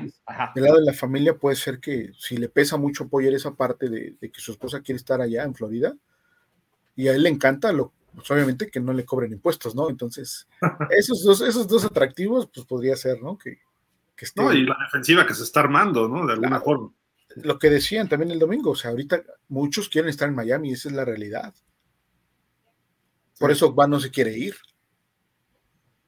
Sí, sí, de alguna manera también Fangio eh, eh, pues es atractivo para los jugadores, eh, porque no solamente porque, porque la defensa puede tener buen calibre, sino, repito, el, sistema también les ofrece nobleza al perímetro en muchos aspectos, como ya lo hemos platicado, y, saben que su duración como, como jugadores y pueden destacar en una defensa manejada por él, ¿no? Caso contrario al que, al que yo creo que los defensivos de Minnesota cuando, cuando supieron que llegaba Brian Flores dijeron, no inventes, ahora sí el, puro kamikaze, o sea, eh, se persinaron, todo el perímetro se persinó cuando supo que lo contrataron, ¿no? Porque dijeron, ahora sí, a disparar todo el tiempo. Luego, luego al gimnasio a doble sesión. Sí, no, sin duda, y doble chocho, y quién sabe qué tantos Es que sí, e, e, el defensivo que sabe el perfil de su, de su coach, Claro. Y, de cómo viene, pues obviamente eh, sabe, sabe lo, que, lo que en la temporada le van a manejar, ¿no? Y se tiene que preparar para ello. Sí. Seguimos por acá, dice Edgar Chávez. Hola Dolphins, creo que solo falta línea ofensiva. Sí. Sí, de acuerdo. Diego Carvajal, ¿para cuándo el corte de Austin Jackson, Liam Make? Fíjate lo que hablábamos. Eh, eh, ¿qué traes con mi Noah, con mi muchacho? Nomás sosteniendo ese trío. las picks en el Madden. de los tres juntos no se hace un Brett Maher. Dice Diego, ¿hasta cuándo van a contratar al menos dos linieros ofensivos cumplidores? Bloquea más Gesicki que Austin Jackson y Lea Makenberg juntos. No, bueno, eso ya está muy Eso sí estuvo bueno. Pero tiene razón, ¿eh? hay, unos, hay unos videos que, que, que, en alguna vez, en alguna ocasión pasaron y no fue en la temporada de novato, creo que incluso fue en el segundo año de, Austin Jackson, en donde le aplican unos pancakes, como le llaman los, los, los, este, norteamericanos, en donde eh, eh, el lineo defensivo le mete los brazos, ¿ok? Le hace un shiver, como se llama, y le aplica el bull rush y ¡pum! O sea, con una facilidad, de verdad parece que, le está pegando un domi. O sea. el año pasado contra Chicago le hicieron dos, dos. Sí, sí, sí, de foto, o sea, es para, para mandarle un calendario a su casa. Eso es para, para mostrárselo a los niños que les, cuando le estás enseñando a, a contrabloquear. Sí, para decirles cómo no lo debes hacer. A los ofensivos, sí. Sí, claro. Mira, Javi, te habla Skylar. Está bien. La este es de los tiburones asesinos, dice. Ya de plano, ya subimos de nivel, ahora ya, tiburones. Oye, pues ya Skylar nos está viendo, vamos mejorando. Armando J. Murphy. ¿Eh? Sabe que va a ser titular a media temporada. ya sabía que iba a decir algo así, Javi. Te tardaste una hora en decirlo, Javi. Te tardaste una hora. Oye, ¿no, ¿no hubo un tiempo que nuestro estadio se llamaba así, Landshark? Ajá. Landshark, ¿no? Algo un poquito tiempo, creo que solo un par de años, ¿no? Sí, fue la cerveza o el centro este, ¿cómo se llama? De es un actor famoso, cantante que patrocinó un año así. De hecho, un Super Bowl que se hizo ahí se llamaba Landshark. Y luego fue el Super Bowl 41 y el 44 ya era Sun Life Stadium. O sea, sí, sí, sí, pero bueno, alguna vez eh, eh, se llamó así, ¿no? Armando J. Murphy dice: Buenas noches, Dolphin. Súper contento por el perímetro que tendremos. Ramsey, Howard, Holland y esperemos Poyer. ¿Ustedes creen que se parezca cuando tuvimos a Certain Madison, Marion y Knight? Uh, sí, cierto, espectacular. Creo que hasta mejor, ¿eh? Mejor. Si llega Poyer, sí sería mejor. ¿Seguros? Es que imagínate, imagínate, imagínate a Poyer, a Holland, a, Xavier Howard y a Jalen Ramsey. ¿Qué trayectorias como coordinador ofensivo les quieres manejar? O sea, no hay manera. No hay todo manera al centro, de los linebackers, ahí pases, ahí todo. Pues a lo mejor, pero incluso Fangio es conocido porque a veces manda al, al strong safety y al free safety, los manda a las zonas cortas y avienta los corners hasta atrás. Hay, hay, una, ocasión en la que hace eso y confunde, no, como el otro decía Antón, no vende, no vende la cobertura. Entonces, eh, eh, quiero saber un coordinador ofensivo cómo podría descifrar con esos cuatro ahí. Sería imposible. De verdad, no, no nos harían más de 150 yardas en un partido. Estoy de acuerdo. Más los sacks y todo eso. Más los sacks y, que la defensiva por ahí haga un pick six o que recupere dos balones. No, no, no, ya. O sea, eh, ahí sí hasta contúa. Míralo. sí. Y si quieren correr por fuera, pues Ramsey baja muy bien. es un excelente tacleador. En, carrera, entonces. En sus highlights, hay un video de highlights que tiene por ahí, en donde la mitad de los highlights son tacleadas, de, en donde baja excelente. Sí, lo hace muy bien. Que yo vería, por ejemplo, corebacks como Josh Allen, tendrían problemas. Quizá Aaron Rodgers pudiera ajustar a deshacerse del balón rápido, igual Mac Jones, que no es de ese nivel, pero Mac Jones le va a decir Belichick, a ver, rápido. Belichick sí va a saber cómo descifrar esa defensiva para evitarle problemas a su coreback, que no es tan bueno. Pero no sé quién más tenemos en el. Por ejemplo, Dak Prescott de Dallas va a pasar problemas. Garoppolo ahora en los Raiders pasaría problemas, que son equipos que vamos a enfrentar. Eh, a lo mejor Jalen Hurts sí se nos complica, ¿no? Pero corebacks así como más de bolsa y que tardan un poco más en su desarrollo de pases, van a tener, de verdad que van a, van a pasar la de, ¿cómo dicen? Las de Caín, ¿no? Con Pero inclusive deshacerte rápido del balón no siempre es tan bueno porque el error es más fácil. Eh, eh, si te deshaces rápido de él, puedes cometer errores con más facilidad. Si lo lee alguien, lo pesca, es un pick six exactamente, Exactamente, ese es el punto, Gil. Te deshaces rápido, lo lee alguno de estos dos y pum, pick six. correcto. Dice César LP, buenas, me brinqué uno, ¿no, verdad? No. No, ok. César LP, buenas Dolphins, me estoy desesperando un poco, muy buenas contrataciones, pero ¿y los gordos? Aquí estamos.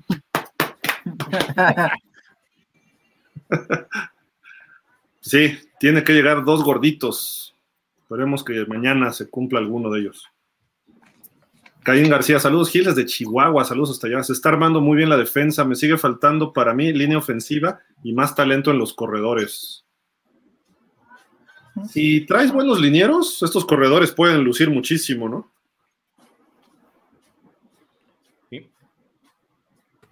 Sí, totalmente. Ya lo vimos cuando la línea trabajó bien en, algún periodo de la temporada o contra líneas defensivas no tan poderosas. Los corredores lucieron, ¿no? Incluso contra Búfalo. Monster no se vio mal contra Búfalo. Entonces, creo que sí, o sea, podría, con ellos, puedes, puedes lograr esas yardas que no te están dando. Los corredores te dieron la temporada pasada un muy buen promedio abajo de cuatro yardas. En todas sus jugadas ganaron yardas menos a 5 yardas. El problema vino cuando buscabas eh, de 5 a 7 yardas, ahí es donde vino el problema. ¿Por qué? Porque la línea no te sostuvo los bloqueos y no alcanzaban a pasar los corredores. Entonces, sí es un poquito trabajo en línea lo que hace falta para que los corredores logren dar ese, ese salto que falta. Pues es probable que se las traigan del draft, ¿eh? A lo mejor las dos primeras selecciones son de ahí, gorditos. Oye, Javi, hubo dos partidos, ¿no? Uno, si no me recuerdo, el de Chicago, que Jeff Wilson le fue muy bien. Y creo que fue su primero o segundo. Y el de Búfalo en Búfalo, en la Nevada, Monster también se, vio impresionante, ¿no? Pero fuera de eso sí estuvimos muy malitos, ¿no? Sí, sí, quizás ahí ya tendrá que, este, que influir también el trabajo de tu nuevo entrenador de línea ofensiva y también buscar a ver qué se puede encontrar en la, en la agencia libre o hasta en las escuadras de prácticas de los otros equipos. Que te encuentres un talento que te pueda permitir este, mejorar esa línea, porque tus últimas elecciones de draft, pues ninguna te ha dado los resultados esperados. De, línea, ¿no? Hablas. Señor Roldán dice, buenas noches amigos Dolphins, igual Mario Villaseñor, ¿cuándo se van a traer un buen coreback? Pues ahorita con lo que se está viendo, no hay para hacerlo, ¿no? O sea, no hay dinero, pero esperemos que tú dé el, brinco que se espera. César LP, ¿a qué hora vamos por Isaac Seumalo, el guardia de los Eagles, 29 años, o por Orlando Brown, el tackle de los Chiefs con 26? De nada servirá todo si no contratan gordos. Seumalo ya lo, ya lo firmaron, ¿no? Ya lo, recontrataron. ¿Quién lo agarró? Hace, un rato lo recontrataron. Ah, ok, ok. Ups. Pero hay, varios Gars, ¿eh? todavía buenos por ahí, y dos, tres centros que también pudieran caer. Si es que vamos por esa posición. También hay algunos tackles derechos más baratones. Refugio García, buenas noches, Dolphins Gil, Leopoldo, saludos a darle con el programa para todos los Dolphins. Nelson Mellado dice: Buenas noches, amigos Dolphins. Se está armando una defensa top 10 para la próxima temporada. Solo faltan algunas piezas a la ofensiva y estaremos bien. hablo mejorar la línea ofensiva. Saludos. Drazen Spinochenko. Buenas, mi nostra Polo Delfinos de Hueso Colorado. Parece que parece ser que se está armando la defensiva con nombre, muchas estrellas. Esperemos que rememore la defensiva sin nombre de los setentas. Pues esa era sin nombre, no eran estrellas, se supone. Fue muy eficiente esa defensiva, ¿no? Rafa Jaramillo, buenas noches familia Dolphins, Gil, Leopoldo y a los demás cuando se vayan integrando y a los gordos, ¿y los gordos cuándo? A ver, empecé yo que soy el gordito, ¿o a qué te refieres? Dice por acá Drazen Spinchenko, yo creo que solo falta dos gordos que apuntalen la línea ofensiva. Sugerencias, mis estimados pues ya hemos hablado de algunos ahí, ¿no? Pero me preocupa, no sé ustedes, me preocupa, ¿por qué? Porque no se ha movido en ese aspecto Miami.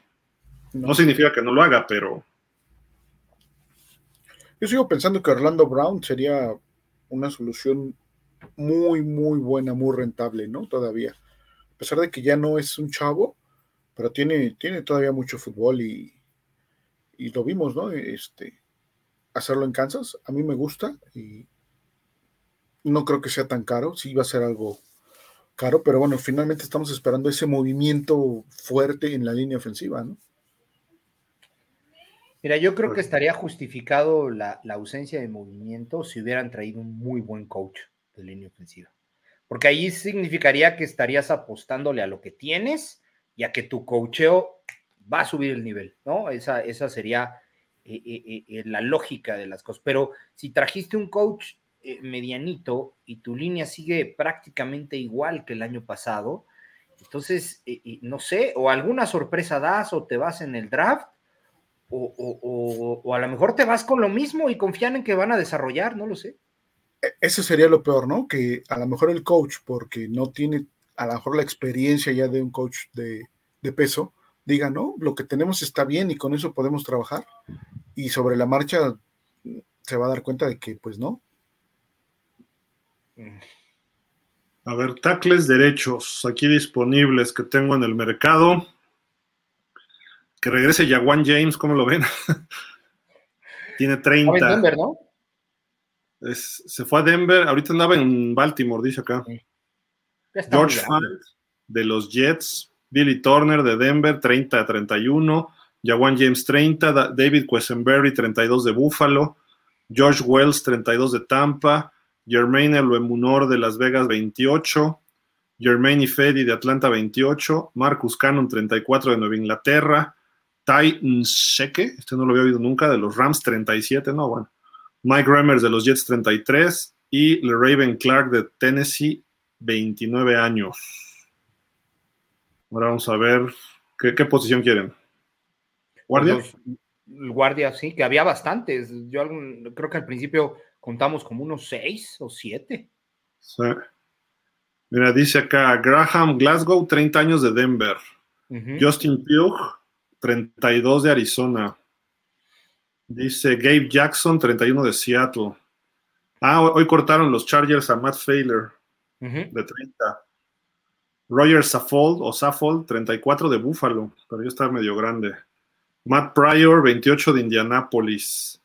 Isaac Seumalo, bueno, no sé si ya, como dice Fer, 29 años de Philly. AJ Khan de Houston, 31. Dan Finney de Jets, 28. Try Turner, 29 de Washington. Jesse Davis, ¿se acuerdan de él? No, no, por favor, ese no, jamás en Déjenme ver así alguien. Cody Ford, 26 de Arizona. Dalton Reisner, 27 de Denver. Greg Van Rotten, 33 de Buffalo. Coleman Shelton, 27 de Rams. Max Sharpin, 26 de Cincinnati. Ah, los demás sí, perfectos desconocidos, aunque buena edad todos. Michael Dieter, otro, pero ese es nuestro. ¿Mm? Nick Alegretti. Él también es centro. Sí. A lo mejor es de los que se regresan, ¿no? Ahí para, Eh, o sea, que se recontratan, pues, ¿no? De alguna forma. Para la escuadra de prácticas. Luego ahí los tienen para después subirlos. Ajá. Si no agarran equipo, es probable. El que ya firmó fue Conor McGovern, ¿no? Y con Búfalo, precisamente, ¿no? No, con, con, Búfalo. A ver. Estaba en los Jets y firmó con Búfalo. Firmó con Búfalo. Eh, Rodney Hudson, 33 de Arizona, son centros ellos, ¿eh? Ben Jones, Ben Jones, Justin Bree, 31 de Houston, John Feliciano todavía por ahí anda, 31 de Gigantes. Kyle Fuller, 29 de Seattle, él creo que tiene con qué. Ah, Nick Martin, 29 de Washington, estoy hablando de centros. Y Matt Scura, todavía 30 de los Rams. Son los disponibles. Pues ahí, ahí tenías una opción desde el año pasado en él, pero nunca se concretó. Ah, firmó con los Rams y Todavía no está tan grande, 30, ¿eh? a lo mejor te aguanta dos años más o menos, pero en fin, no hay mucho para tampoco así que, ay, de aquí, ¿no? Pero lo que, mejor que lo que tenemos, por lo menos la mitad de los que mencionaste. Vamos a ver acá, nos dice, a ver, ay, espérenme, se trabó esto. César Thomason dice, Gil Polo, buenas noches, saludos. Es que, estamos leyendo apenas los del comienzo. Saludos a todos los Dolphins, dice César Thomason. Mauro Alejandro Monroy. Dice, buenas noches, Dolphins, a seis semanas y dos días del draft. Ok. Dice Mauro Alejandro, no se han presentado avisos de adquirir jugadores de línea ofensiva por la agencia libre. Lo adquirido hasta el momento de bien a muy bien. Freddy Maya, saludos Gil y Polo y a los que se incorporen. Ahora parece que hay que rezar para que no se lesione Tua porque la contratación que hicieron, mm, White, cállanos. Señor Roldán, creo que Thomason, Thompson, perdón, eh, con más repeticiones con el equipo titular puede dar mejor resultado. Freddy Maya, la defensiva parece que no hay reclamos. Julio César Mercado, saludos Dolphins. Raval Chos nos dice, buenas noches a todos los Dolphins, ya ven, les dije que Rams iba a venir, ahora el linebacker de Titanes está muy joven, que Wagner, está más joven que Wagner y ahora Ogba y Baker es mejor una reestructuración que los corten para el salary cap. Tendrían que esos dos, sin duda alguna. No se ha hablado de ninguna reestructuración de Baker. De Ogba sí se ha comentado, pero de Baker, ¿no? Eh, a ver. Freddy Maya dice, Losito Teddy solo robó en nuestro armado equipo. Dice por acá Refugio García, los Dolphins, los, linebackers de los Dolphins permitieron 11 touchdowns en, en, cobertura de pase la temporada pasada, de acuerdo a Next Gen Stats. Los nuevos Delfines, David Long ha permitido solo un touchdown por pase en 158 pases que le lanzaron en contra, dice Barry Jackson. Sí, es que es muy rápido, es chiquito, pero es rápido. Francisco Javier Roldán, tenemos a Tyndall. Sí, y según lo que dijo McDaniel del Combine, que le van a dar chance de que se muestre con Fangio. Arrabal Chosnoor, ¿ustedes creen que llegue Wagner y dos gorditos de línea experimentados? Está difícil. Wagner yo creo que ya no llega, ¿eh? Está dificilón. Alfonso Montaño, saludos Dolphins, un gusto verles, armando un equipo de miedo a la defensiva. Estamos a un coreback de estar en juego de campeonato. Dice por acá Raval Chosno, para mala fortuna mía y fortuna de Baker, hoy en día sale más caro cortarlo que reestructurar y creo se van a quedar con él, pero creo iba a ser ya relevo del de Titans. No, sí sigue siendo mejor Baker, ¿eh? Rafa Rangel, saludos, Dolphin Silfer, Javi Polo, excelente noche, preocupante, y es un hecho que nos la jugamos con Tua. ¿Qué estamos haciendo para protegerlo? No veo claro, ¿sí? O sea, el problema es que sí, le das tu opción de quinto año y todo muy bonito, pero no le estás cuidando las lesiones a Tua. Y eso es, eso es lo grave. Tienes que ponerle gorditos, el fullback que se puede quedar a, a bloquear, pero tampoco ya las cerradas que bloqueen muy bien todavía, ¿no? Ese es el problema que tiene Tua. Tenemos una ala cerrada nada más. ¿Mande? Tenemos una ala cerrada nada más. ¿Quién es ahorita? ¿Mighty? Ajá, exacto. Está es Mighty. Y bueno, pues que sí que ya no. Shaheen, eh, bueno, Shaheen estaría, pero pues está, está en, veremos, es de los, del grupo de los 20. Y Tanner Conner, ¿no? Que sería el otro. Y Citan Carter ahí. Ah, no, pero ahí lo, lo cortaron. No, ya. Sí, Citan Carter ya fue. Sí, sí. Oye, ¿y Shaheen no es el que se fue en un trade a Houston o a Chicago y lo regresaron porque no pasó el físico? Sí. se fue lesionado. Sí.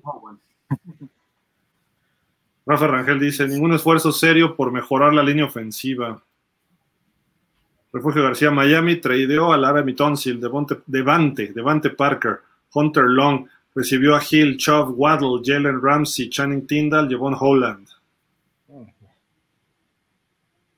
Un golpe de diferencia enorme.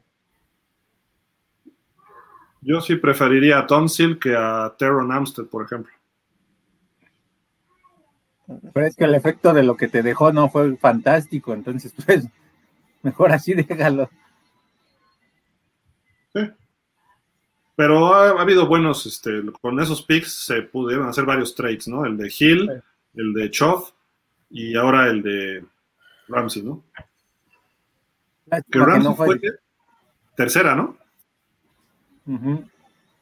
Ahora sí que lo único malo de Tonsil es que no dejó que llegara Herbert nada más, pero no fue por fue por la mala decisión de, de Greer. No, estaba puesto, estaba puesto para traerlo. No, no, y, y, y, él se fue después, ¿no? El año, o sea, vino el draft de Tua y él se fue en agosto, septiembre, ¿no? De ese año. Sí, sí ¿verdad? ¿O me equivoco? No, no, no, fue antes, Gil. ¿Fue el año anterior? Sí. Ok. Sí, fue, fue, fue, el primer año de Flores, ¿cierto? ¿En el 19 fue? 19, es correcto. Miguel Rullán dice, buenas noches Gil, muchachos, saludos desde Zacatlán, Puebla. ¿Creen que White esté a la altura de un momento dado, tenga que tomar la responsabilidad del equipo, sustituyendo a Mister contusiones, conmociones, Miguel. Ya te pareces Santón, por Dios.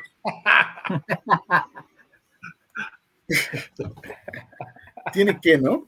Tiene que, porque para eso lo llevaron. Ha tenido chispazos en los Jets, o tuvo chispazos en los Jets de algunos buenos juegos, pero nada más. Le falta trabajo, es un show que le falta trabajo, que le falta estar con un coach de corebacks. Va a mejorar, obviamente, con, con el staff de Miami. Que tanto, pues no sabemos, pero pues tiene que ir con la mentalidad de que va a tener un equipazo. Y es probable que juegue, muy probable. ¿Cuántos? No, sabemos, pero es probable que juegue. Digo, o sea, y repito, ojalá y no, porque si, si no juega es que está Tua jugando. Los partidos. Sí. O, o, o, lo mejor de los escenarios es que, perdón, juegue un último cuarto porque los juegos ya están más que finiquitados, ¿no? no, me refiero a eso, No, bueno, pero eso sería, eso sería lo ideal. Sí, de acuerdo. Julio César Mercado, ¿se puede hacer trade por Ogba para liberar espacio salarial? Sí. Y te haces de algún pick por ahí, ¿no? De él. Aunque normalmente ya con esos contratos te quedas tú con algo de dinero muerto, ¿no? Carlos Luna dice, la llegada de White para mí es presión para Skylar, porque pienso que Miami lo quiere para su coreback futuro, sabiendo que Tua no durará más de dos años en los Dolphins. No, no creo que a White lo quieran para un coreback futuro, ¿eh? No. Yo lo veo más... Fueron dos años, ¿no? Para él. Dos. Sí. Curioso, los mismos dos de Tua, ¿no? Quiere decir que si Tua no funciona, van a ir por alguien en el draft en este o en el que sigue. O sea, si, y me refiero no que funcione exclusivamente de, efectividad o eficiencia, sino que se lesione y que sigamos viendo lo mismo, pues Mike, White nos va a llevar al Super Bowl. Incluso aunque no se lesionara, Gil, aunque no, no tuviera problemas, debes de ir por un coreback. Sí, claro. Eso es en los, en los, mock drafts que han sacado, este, desde ahorita que ya, ya ven que luego sacan por ahí algunos, eh, eh, en algunos casos ponen a Miami hacia la eh, tercera que nos quedó, eh, inclusive por ahí hay uno muy arriesgadito en la segunda de este, de este draft, eh, eligiendo coreback para nosotros. No descartemos que a lo mejor, ¿no? Son cuatro, son poquitas, pero podrían ir por algún coreback. Yo lo preferiría el próximo año, ¿no? Que hay más, se dice que hay más talento, entonces, bueno, también no pasa nada si lo escoges en este. ¿Algo le ves? A lo mejor algo le, pudiste ver. Pero sí, sí, puede pasar. Digo, habrá que ver. Yo creo que esta generación tiene tres, cuatro corebacks de alto calibre y luego vienen otros, ¿no? Entonces dices, tengo a Skylar y tengo a Mike White, ¿para qué traigo otro de segunda, tercera ronda que va a ser igual que ellos? Mejor esos tres picks úsalos para dárselos a alguien por un, exactamente, por línea ofensiva, ¿no? Sí. Yo, yo, y a lo mejor dices, te regalo la segunda y tercera y dame una primera. Sí, exacto. Es que sabes qué haría, qué haría la diferencia, Gil, eso que acabas de mencionar ahorita, y, yo sé que ya después del niño ahogado, esa primera que se nos fue por el tampering de Ross nos está haciendo muchísima falta, muchísima, muchísima, de verdad, porque incluso negociando esa más la segunda que tenemos, podríamos haber escalado todavía en la primera, ¿no? Más, entonces... Estaríamos en los 15 primeros, de alguna forma de alguna manera. Eh, eh, eh. Entonces sí, ahí Ross. Tendrías pick. Sí, tendrías pick. De entrada tendrías pick. ¿Qué, hubiéramos quedado? ¿Ese pick que nos quitaron fue el de San Francisco o el nuestro? No, el nuestro. El nuestro. Entonces hubiéramos quedado que como en el 22, por ahí, ¿no? 24. Por ahí. Sí, hubieras podido brincar siete lugarcitos con una segunda o algo así más agregándole, ¿no?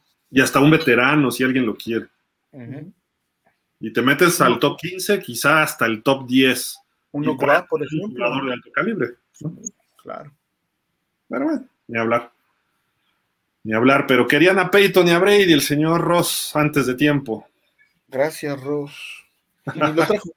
y ni lo trajo. Y, sí, ni pudo. O sea, ya si los traes, tráelos. fíjate, es, es, lo curioso, porque cuando fue tu directiva, o sea, la gente contratada para eso, la que cometió el error, dices, ni modo, ¿no? Pues fue, fue la directiva. Pero el dueño, por el amor de Dios, es el dueño, es tu equipo, caray. Es un grave error, pero bueno. Estimado Javi, ¿tú qué, que este, ya sabemos que ya te vas a ir, ¿no? Pronto, pero este, no sé si quieras cerrar con algún comentario o algo.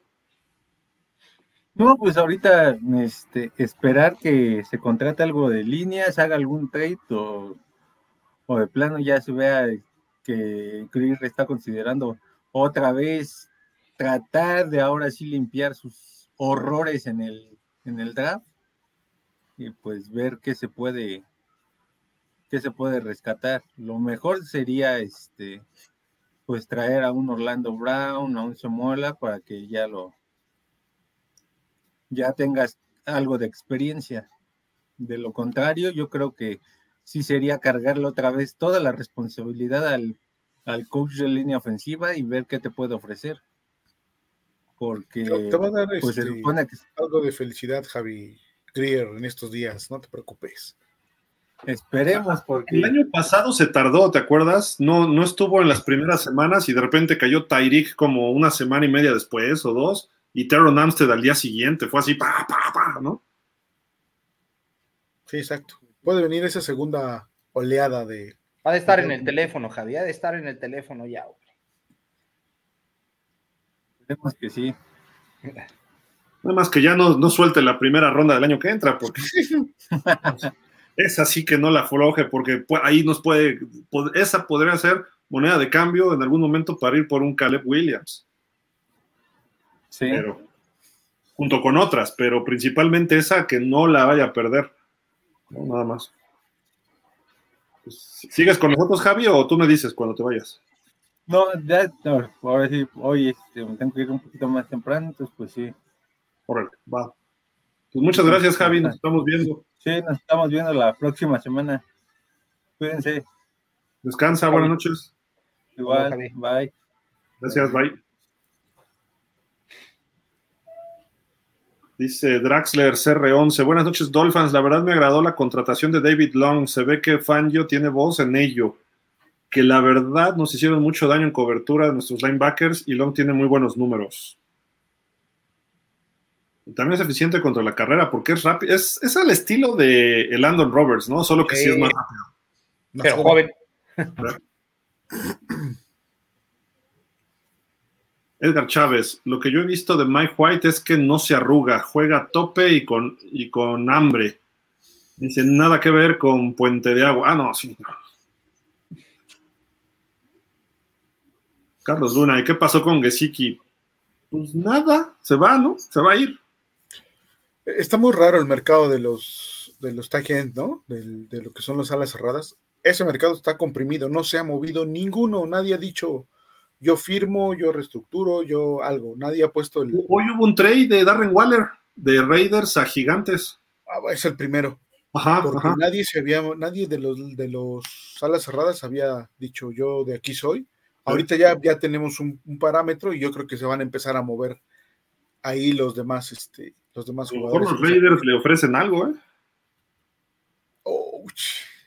pues a donde se vaya nos va a doler, eso es la verdad. Pues mira, hay que tomar en cuenta que los, los demás staffs y, eh, eh, los demás este, gerentes pues tampoco son ciegos, ¿no? O sea, eh, se dan cuenta que sí tiene unas manos privilegiadas de oro, pero que no bloquea. Entonces, los demás equipos tampoco es que se estén muriendo por él, si no ya lo hubieran intentado desde antes. Sí, claro.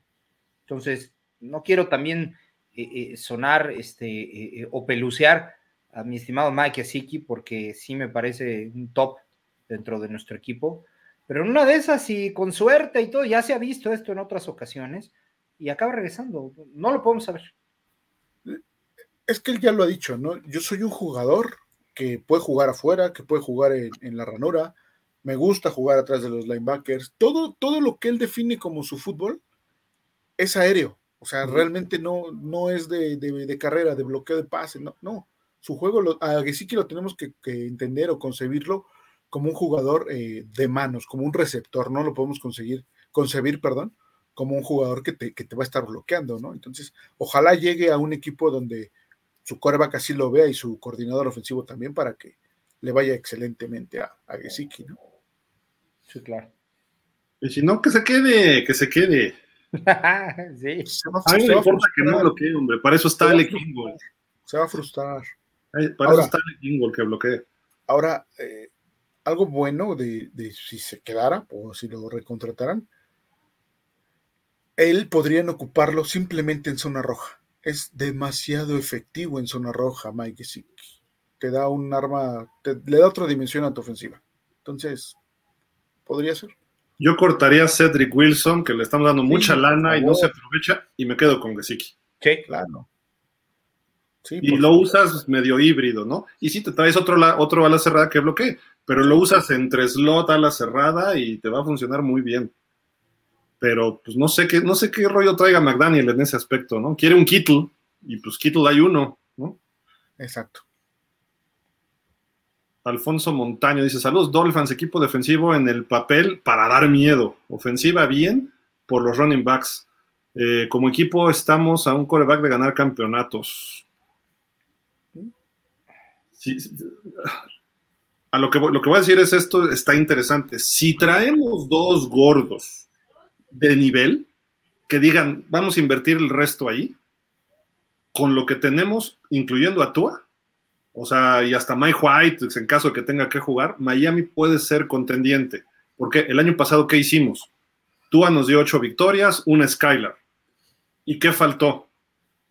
Pues bloqueo, correr el balón un poco más. Dos yardas, dos yardas para ganar ese partido, ¿no? Eh, bueno, sí, sí, O sea, con, con, un Tua que juega los 17 partidos, vamos a ponerle 15, y que White de los dos que juegue gane uno, o, que juegue tres, que juegue dos y que juegue uno Skylar. Skylar gana el del y White gana uno.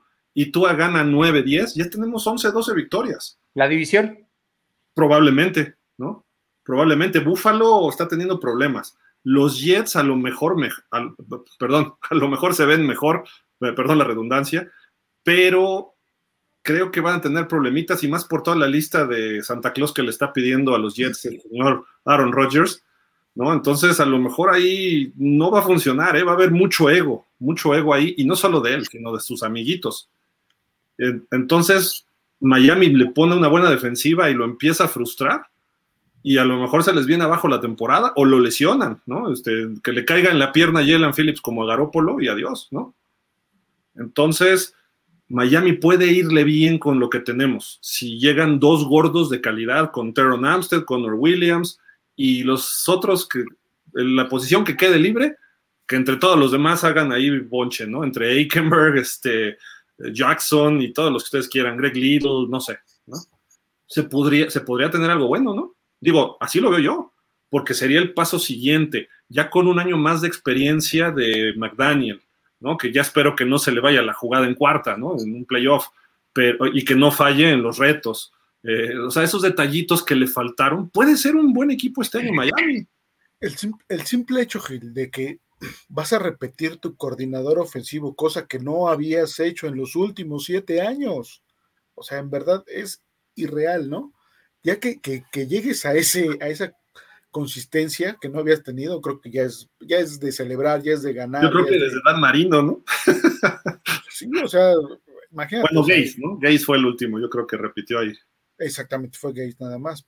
Y te digo, en los últimos seis años, siete coordinadores ofensivos. Entonces, dices, wow, ¿a dónde íbamos, no? Ahorita por lo menos vas a repetir tu staff y vas a repetir la mayoría de tus jugadores. Ya te va a dar algo más. Pero además una alta probabilidad de que recibas menos puntos. eso, para mí es el diferencial. Porque si estás repitiendo de alguna manera tu, a tus running backs, eh, no has hecho movimientos en la línea. O sea, la ofensiva está cuasi intacta, si no es que intacta, ¿no? Pero le estás apostando a recibir muy poquitos puntos o incluso a, tener, a que el equipo te anote un touchdown y un gol de campo, ¿eh? Y que tu defensa gane algún juego. O que tu defensa gane un juego. Hemos visto casos de hasta dos pick six, tres pick six, no sé, digo, es, es muy este, circunstancial, pero eh, eh, eh, en donde creo que está el diferencial es en que trajiste, no solamente estás trayendo jugadores de nivel a la defensa, sino es que te estás trayendo también un, top ten de coordinador. Ahí ya amalgamas la condición. puedes tener un muy buen coach. Perdón, Polo, es el mejor coordinador defensivo de la liga. Su salario lo indica. De ahí ya estás partiendo algo que marca la diferencia entre todo lo demás pero de nada te sirve haberlo traído si no le das las, las, las piezas, las, herramientas. Las, herramientas. Y viceversa. Puedes tener las herramientas, como lo, lo, hemos visto en otros equipos, como por ejemplo Pittsburgh. Puedes tener las herramientas, pero si tu coordinador no es bueno, eh, eh, eh, el equipo no va a cuajar. Entonces, si le estás apostando a recibir menos puntos, ahí está la diferencial, el diferencial, perdón. Yo creo que se puede hacer, y, con un poquito que mejoren los equipos especiales, por Dios. Sobre todo Sanders, que sea consistente todo el año. Los que falló, imagínate, a lo mejor ganas por tres puntos un partido cerrado. Nada más que no falle, que, que sea consistente, que falle uno o dos en la temporada, ya está bien y que sean de 58 yardas, una cosa así, órale, va. Thomas Mostert, por cierto, otro que todavía no firma también. ¿Quién? No firmado. Thomas, Thomas Mostert, el pateador. Ah, Oye, jugó muy bien, ¿no? El año pasado él. Por eso es otro de los que debe de regresar. Imagínate este cuate que te da la posición de campo y echas a la defensiva a presionar a todos los demás ya va a ser, ya, ya, no va a ser que te avancen todo el campo como acostumbra y Miami cierre en la zona roja sino que ya puedes dominar el partido, ¿no? Lo que nos ha faltado a la defensiva esto. Y eso te lo da un pateador de despeje, ¿no? O sea, colocarte en buena posición, me refiero. Hace, hace tres años los Titans traían a un, a un pateador de despeje impresionante, no recuerdo ahorita su nombre, y este, y eso, y eso, eso hacía muy bien. De hecho, por ahí eh, eh, Bill Belichick lo calificó como un arma, ¿no? Al, al, al otro pateador, porque decía es que nos deja completamente en una condición de, de tener que venir desde atrás siempre, ¿no? Entonces, este, sí, sí es muy importante y yo creo que eh, eh, eh, Monster lo puede hacer muy bien, o lo hace muy bien. Dice Refugio García, si Miami contrata o draftea o hacen trade unos jugadores en línea ofensiva de impacto inmediato, Miami será un contendiente para el 2023. Yo creo que sí. Sí. No, no sé si vaya a ganar el Super Bowl, te soy sincero, lo vería difícil, pero sí podría estar en una final de conferencia peleando al tú por tú con el que sea. Dice Chio, coach empresarial. Saludos a todos, siempre interesante el programa. Definitivamente requerimos tres corebacks en el roster. Pues ahí están, ahí están, ¿no? Ricardo López, y la línea ofensiva, pa. Drazen dice, jajaja, ja, ja, no te burles. ¿Quién se burló? Yo me burlé. A ver, deja ver qué pusiste, Drazen, porque sí vi un comentario tuyo hace rato, pero no, yo, yo, yo no, no me burlo. A lo mejor suena a veces a burla, pero no, no, no. Dice, solo faltan los gordos. Ah, a lo mejor me autoburlé. no fue donde me autoburlé. no sé. Dice Daniel Hernández, buenas noches Dolphins, ¿qué se puede hacer en la posición de pateador? Siento que Jason Sanders dejó muchos puntos en los juegos, puntos que nos hubiera servido para ganar. El draft. En el draft. Puedo, decir por uno, es generalmente de donde salen los pateadores. Y si no, mira, que se lesione y agarras un viejito, te traes a Maher, ah, no, ¿verdad? de repente caen así a media temporada uno y se queda, ¿no? Ahorita no veo a alguien que, pueda ser mejor que Sanders, ¿eh? a, pesar de que Sanders falló. Bueno, es que nos tenía acostumbrados a un listón muy alto, ¿no? Entonces. Pero en el playoff se comportó. Sí, sí, exacto. Jugó ahí, Fue bueno de él. Retomó su cierre, sí, exacto. Jorge Galicia dice, buenas noches Dolphins, empezó bien la agencia libre, falta conseguir buenos linieros ofensivos. Todos decimos lo mismo, ¿eh? nunca he visto que todos los Dolphins estuviéramos en lo mismo.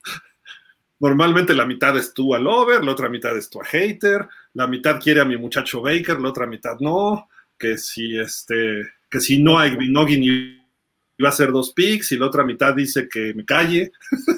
La otra mitad quiere a Gerber. Ah, no, eso no es verdad.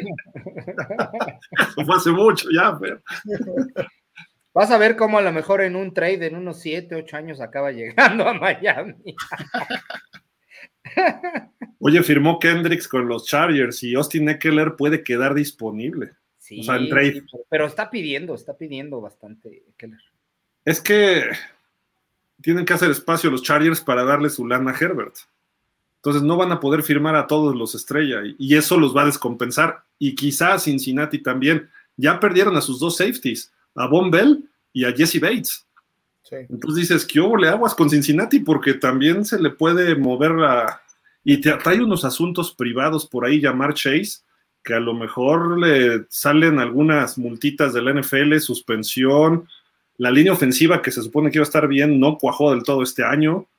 Entonces, Cincinnati tampoco se ve muy sólido hoy, ¿no? Hay que ver en la temporada, ¿no? Pero hoy a lo mejor se, se tambalea, ¿eh? Dice Mauro Alejandro Monroy. Por los movimientos que se han dado en la este de la americana, ¿ustedes creen que Miami ya está por encima de Bills y sus compinches? Al día de hoy. No, bueno, yo no, no sé ustedes. Estás para competir de tú a tú con Bills. A como yo lo veo. ¿No? Creo que ya le pusieron un poquito de candado a la. Eh, o ya le pusieron un poquito de bloqueos a la ofensiva de Bills, ¿no? Desde los dos juegos de la semana del año anterior o de la temporada anterior, eh, tuvimos diferencia de tres puntos. Eso no se veía hace tiempo, ¿no? Eh, eh, Josh Allen nos traía de hijos en, muchas cosas. Este, y creo que ya el haber, incluso le ganaste uno, el otro lo perdiste por tres y le competiste al tú por tú en, en playoffs, ¿no? Entonces, tomando eso en cuenta con la defensiva que teníamos en ese momento y la que tenemos ahora, ¿ok? Y la ofensiva que Bills está conservando, que se mantiene intacta por lo que se refiere a Allen y a Dix, eh, creo que sí estamos arriba de ellos.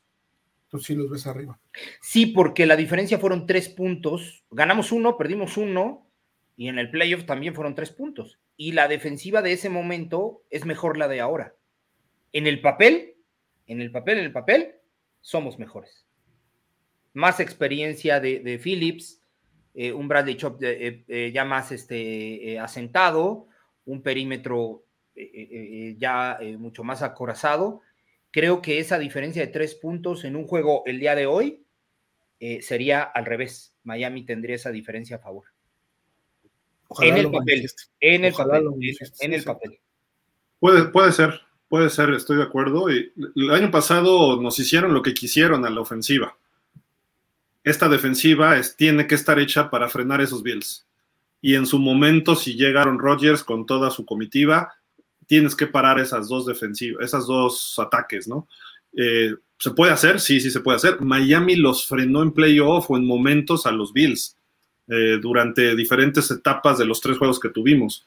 Entonces creo que sí se puede pero hoy todavía no los veo así hasta que no tengamos gordos. ¿Por qué? Porque Miami ganamos 21-19 juego en casa cuando nos hicieron 500 yardas y no estaba empezando la ofensiva de McDaniel, también hay que señalarlo, pero no se vio explosiva y salió lesionado Tua. En, en Búfalo teníamos ventaja 31-24 en el cuarto cuarto y, se, y falló Tua. Tenía solo a Gesicki para poner el 38-24 y sepultarlos y se puso de necio con Tyreek, falló ahí su lectura y tuvimos que patear y nos anotan, nos empatan y luego nos ganan, nos dejan tendidos, ¿no? Eh, y en playoff, pues faltó experiencia, se jugó como nunca. Sinceramente lo que voy a decir es que creo que si hubiera jugado Tua, hubiéramos ganado ese partido. Y si no hubiera McDaniel, se hubiera resbalado. Los hubieras no existen, obviamente, pero eh, los errores que Skylar completó 15 de 48 una cosa así. Este, tú a, lo mejor hubiera tenido un partido regular tirándole a malo, pero hubiera sido mejor que lo que hizo Skylar. Y nos comieron mucho con Kader Coho. Eh, si hubiera estado Jalen Ramsey, aguas, ¿no? Eh, o sea, hubiera sido distinto.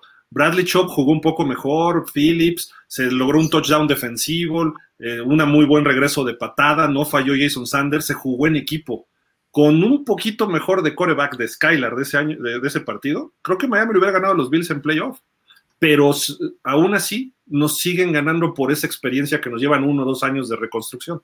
Sin embargo, hoy día tenemos un mejor un coordinador defensivo que el que tuvimos ese año.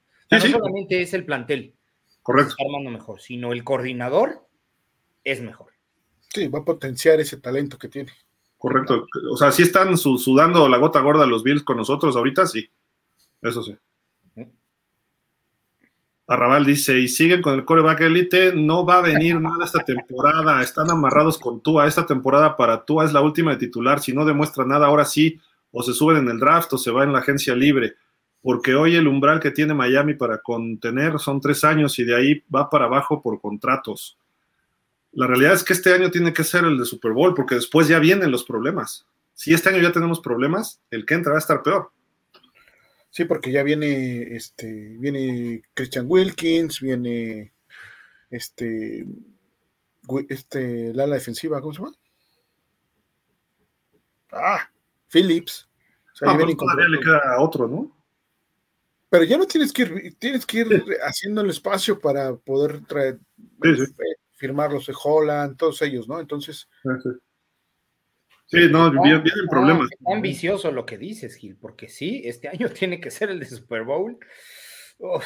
¿Es este o hay que o ah, habrá que hacer cambios radicales para el 24, ¿no?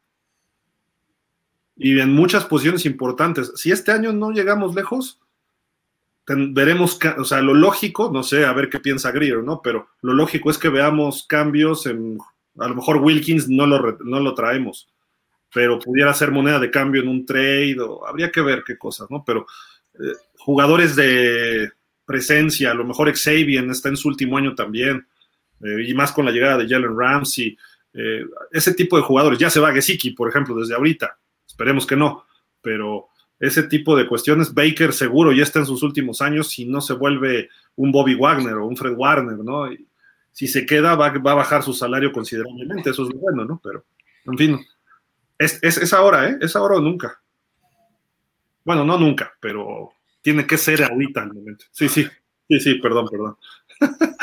es casi una frase.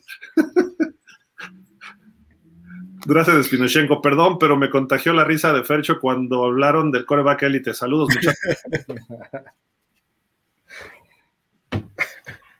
pues es que ahí está la diferencia.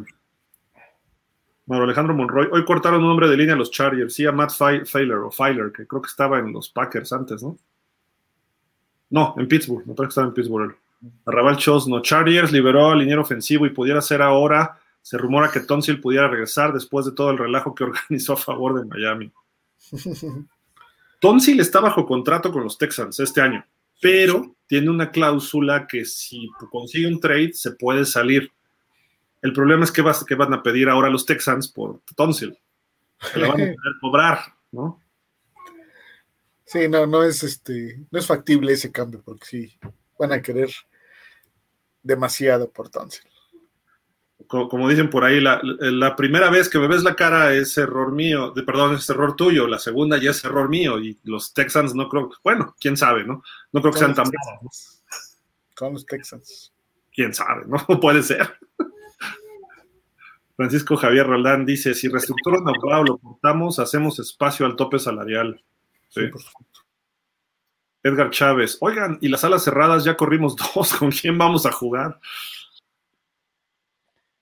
Ya lo decías, ¿no, Fer? Estamos ahora en aprietos, ¿no? De que ya no tenemos a nadie. Sí, exacto, está vacío ese, esa parte de nuestro depth chart.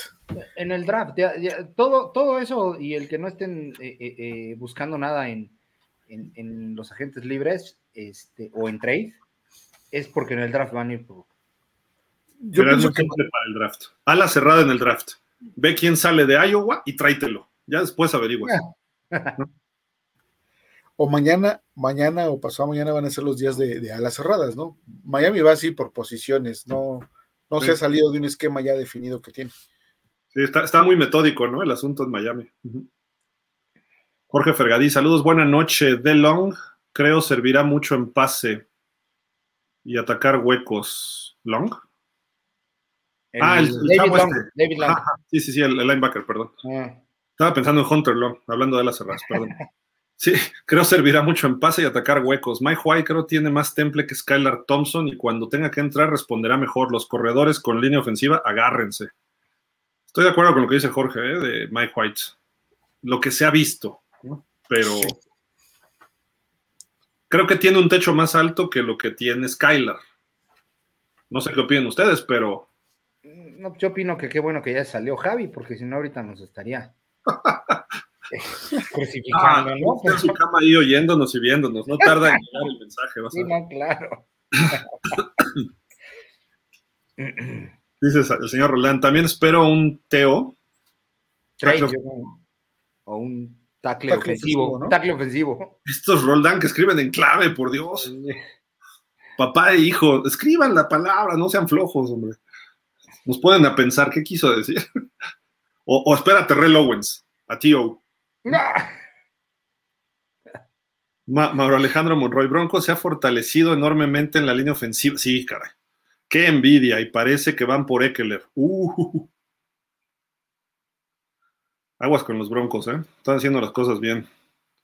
Arrabal Chosno, lo que está sucediendo en las próximas, con las próximas adiciones es poniendo a la par la defensiva contra la ofensiva, pero te falta lo más importante. Si vas con Tua, tienes que forzosamente tener una línea muy nutrida de talento porque si no volvemos a terminar con Skylar, que hablando a su favor en su segundo año igual y le gana el puesto. Atúa. No creo, ¿eh? Skylar es una séptima ronda, hay que entenderlo así. ¿O no, Fer? Sí, sí, de acuerdo, no, yo no lo veo. Digo, sé que Javi se va a despertar ahorita, pero yo a Skylar no lo veo. Sí, exacto. Si no es por lesión, no lo quita. O sea, sí tiene un talento más limitado, le falta mucho más trabajo, ya no está tan chavo. O sea, varias cosas que ya hemos comentado desde la temporada pasada, que creo que no le van a permitir a Skylar lograr ser un coreback uno, ¿no? Pero bueno, este, aquí leemos a todos y todos tienen la razón y todos estamos equivocados. Entonces, venga. Sí. Yo ¿Qué, dijimos de que llegó en el draft? Como en cuarta, quinta también, ¿no? Mike White, algo así. ¿El domingo lo comentaron? Hace rato que, llegó a Dallas, creo que en una quinta, en el 2010. Sí, en quinta. Algo así, ¿verdad? Quinta. Sí, sí, sí. Pues es que son del estilo en ese sentido, ¿no? Pero, en fin. Sí, también no, hay mucha diferencia, pero sí tiene más Temple White presente porque ya ha jugado más, ¿no? Obviamente como, como titular, ¿no? Ya el hecho de ser titular te da un poco más de, Aquí está, fue el, fue el pick 171, ronda 5. Él, ha jugado dos años, aunque tiene más años de, la NFL, mientras que Skylar fue su año de novato, ¿no? También. Sí, exacto. Maro Alejandro dice, mejor que Holland, bueno, son opiniones y se respetan. Ah, yo, yo de, de quién dije? De Brandon Jones. De Brandon Jones, sí. No, bueno, dime por qué Holland es mejor que Brandon Jones. Holland tiene una o dos intercepciones en su carrera y Brandon Jones tiene dos o tres también y tiene un año más, estoy de acuerdo. Pero lo que estaba haciendo Jevon Holland lo lleva haciendo un año antes Brandon Jones. Y tiene más cuerpo, tiene más este, posicionamiento en el campo de juego. Holland depende mucho de su velocidad, le falta cuerpo, taclea bien abajo. Brandon Jones pega arriba, pega abajo, también hace blitz. O sea, tienen características parecidas, pero el estilo de Brandon Jones ha sido más consistente. Ya se lesionó, llevó a Holland no. Ese es un punto a favor de Holland, ¿no? Ah, y que finalmente juegan posiciones diferentes, entonces partiendo de ahí, pues no, no los podemos comparar. Pero, pero pones el dos profundo, los dos safeties profundo y se vuelve lo ah, mismo. sí, pero cuando juegas abajo, como son safeties, y ahí sí cambia. Sí, sí. Y los dos pueden blitzear y los dos pueden cubrir atrás, pero le, a mí me vendieron a Jevon Holland como que un, eh, un tiburón tras el balón, ¿no? Que tenía un imán por el balón y pues, no lo veo así, ¿eh? Todavía. A Brandon Jones lo he visto mucho más cerca del balón que a, que a Holland. Ah, ah, bueno, Holland, para mí ha cumplido Holland, ¿eh? A mí sí me gusta cómo juega. De acuerdo. Neftalí Acosta dice, desde Reading, Pensilvania, Estados Unidos, saludos mis hermanos mexicanos. Órale, vamos, saludos Neftalí. Acá viene lo que nos dice Refugio. Los Dolphins han llegado a un acuerdo verbal para un acuerdo con Jordan Poyer. No, bueno. Los detalles del contrato. Vendrán una vez que estén disponibles. Ajá. Actualmente están siendo planchados, así tal cual dice. Ajá. Manténganse en la mente, no es oficial. No puede ser. Bueno, pues si llega está bien, no lo veo mal, pero le vas a dar mucha lana y tienes que acomodar en la línea ofensiva. O sea, el año pasado fue ofensiva y este año va a ser defensiva. Tampoco, ¿no? O sea. Es que vamos a traer un motor de Ferrari en un chasis de Caribe. Te va a ir el coche para sí, sí, claro, porque eh, digo, el chasis haciendo las veces de la línea ofensiva, ¿no? O sea, va a estar muy, muy amalgamado toda la defensa, pero. Digo, bienvenido sea, ¿eh? Si las lanas, si los dineros se ajustan, hay ningún problema, pero yo no veo cómo trayendo a Poyer vas a firmar a los 20. Ah, exactamente. Solamente que les ofrezcas este eh, sneakers a cambio, no, no sé, está muy complicado. Les, pagas como la LFA con boletos. bueno, en sus primeros años, ahorita ya pagan, en sus primeros años así ah. les pagaron. Oye, te doy 100 boletos y ahí véndelos y de ahí sacas tu salario, les decían a los jugadores. ¿eh? A ver, sería un caso inédito que un jugador eh, eh, cambiara de equipo por menos dinero. Bueno, no sé si inédito. solamente sería por el gusto de, porque evidentemente va a ganar dinero y va a ganar muchos millones, pero no más de lo que Búfalo le podría dar. Sí, ¿no? yo, creo, que tendría que ser un contrato que vaya increciendo con muchos bonos al principio para ver la productividad en los primeros años, ¿no?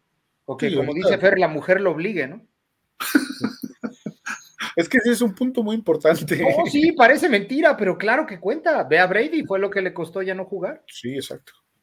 Las dos cosas, no jugar y su matrimonio, ¿no? Entonces. Exactamente. Oye, también Russell Wilson tuvo broncas que su esposa o su, creo que son pareja, quería irse a, que su viejo jugara en Nueva York. Y estuvo, estuvieron hasta tentando a los gigantes, a los Jets, viendo qué hacían durante un año o dos, porque ella quería vivir en Nueva York en lugar de Seattle. Y eso causó problemas a los Seahawks. Y, terminó en Denver. Ups. Se quedó a la mitad. No, no por ahí también este, eh, la mamá de este Fitzpatrick, digo, no es su esposa, pero finalmente es mujer. La mamá de Fitzpatrick, el, que seleccionamos que acabó en Pittsburgh, también decía que su ah, hijo no lo usaban como debía ser, no sé qué, y, lo, influenció y, se acabó allá, ¿no? No vayamos tan lejos, el papá de Tua. El papá de Tua. Bueno. O sea, los papás del el papá de los Manning con Eli Manning, el papá de John Elway en su momento. O sea, la familia influye, sí, claro. Sí, sin duda. O sea, obvio. Javier Escobedo, hola jóvenes, saludos. Falta ver el jugo que le saca Greer a Gesicki. Igual hace un trade tipo Tonsil, que igual y lo regresa a Miami. Es que ando libre. Porque está libre. O lo recontrata. O va. Se va de gratis. No hay términos medios con Gesicki ya. Arrabal dice, Ogba se lesionó el tríceps. Gracias, Arrabal. Jorge Amaya Valles dice, el número 9 del nombre impronunciable que haga maletas de una. ¡Ey! Dejen a mi muchacho. No hay Grinogni. no ha. No ha venido. Con ese nombre está negando todo. No ha estado, no ha jugado, no ha. Pero sí ha cobrado. Ey, ganó a Pittsburgh y ese juego nos marcó la Por Dios, por Dios. Y además cobró, cobró como primera ronda, ¿eh? Sí no fue poquito. Una intercepción en tres años, bueno. Jürgen Max, tal vez mi comentario sea poco popular, pero creo que ya hay que empezar a buscar trade por Wilkins. Siento que va a pedir al menos 20 millones por año y creo que con esos refuerzos, con eso refuerzas otras posiciones. Pues, ¿Quién fue el que cobró ahorita mucha lana un tackle defensivo? El de Filadelfia, ¿no? Que se fue a, los, a, los, Niners. Hargrave. Chicago, ¿no? Ah, ok, a los Niners, sí. Javon Hargrave. Ahorita te digo cuál fue el otro, porque el primer día. Lo comentábamos, hace, hace algunos programas, Fer. ¿Te acuerdas que te dije que Wilkins podría ser moneda de cambio? Sí. El hecho de que ya tenga, el hecho que tenga un nivel Pro Bowl, aunque todavía no le hayan dado el, título, el título, eh, injustamente, pero el hecho de que tenga un nivel Pro Bowl lo hace susceptible para, para cambiarse. Sí, digo, y siguiendo la, la filosofía de, de Greer en estos, en, todo lo que ha venido haciendo, pues sí, obviamente, ¿no? Va, a ir por jugadores más económicos para tener cantidad y calidad. me, voy a, me, voy a, me, voy a, aventar una de las de Hill. El año que entra, yo creo que Wilkins va a ser el, el, tag, o sea, le van a poner la etiqueta franquicia el año que entra. Eh, le van a eh, y no sé si eso le dé la opción de quinto año o a lo mejor se van por la opción de quinto año, pero si no, le van a poner la etiqueta franquicia y lo van a tradear el año que entra. Ahí les va lo que firmó Hargrave. Cuatro años, 84 milloncitos. Ahí está. El primer año, 24, 25 garantizados. Entonces, eso es lo que nos va a cobrar Wilkins, por lo menos. Sí. Está fuerte, está fuerte. ¿Cuánto cobró? ¿80 y qué? 84 en cuatro años. O sea, arriba de 20 en promedio, ¿no? Eso está cobrando al nivel de un corner. Y es Hargrave. Digo, no es malo, ¿no? Obviamente, pero Aaron Donald creo que sigue siendo el mejor pagado. Este cuate creo que quedó en segundo. O sea, sí está. Y, y hacia Wilkins. Wilkins va a ir como por 25, ¿eh? está, fuerte, está fuerte el asunto para el año que entra. Mejor lo traías desde ahorita. Uy. Mm. Pero es que es tu pieza ahorita angular en la defensa. No, yo no, yo sí me espero al año que entra. Yo lo renuevo, ¿eh? es su cuarto año este, ¿no? No, bueno, renovarlo, pero. ¿Es su cuarto? ¿De Wilkins? ¿Sí es su cuarto año? No. Sí. Sí. No, porque es el cuarto de Tua, él sería el quinto. Entonces, ¿ya este es su último año? ¿Cómo, está el contrato de Wilkins? Ah. Jürgen, ayúdanos. Fue seleccionado, fue seleccionado en el 19. Ajá. 19, 20, 21, 22, 23. Es su quinto año, es cierto. Le han de haber dado la opción desde el año pasado, la, opción de quinto año. El año que entra todavía lo puedes, este, le puedes poner la etiqueta, pero le tienes que dar el doble. No, con la etiqueta se va al, top 5 de, la posición, o sea, también andaría en 20 y, totalmente garantizado. Te conviene pues con ese, con ese análisis que estamos haciendo ahorita, es muy probable que uno de los bombazos sea que lo van a, tradear. ¿eh?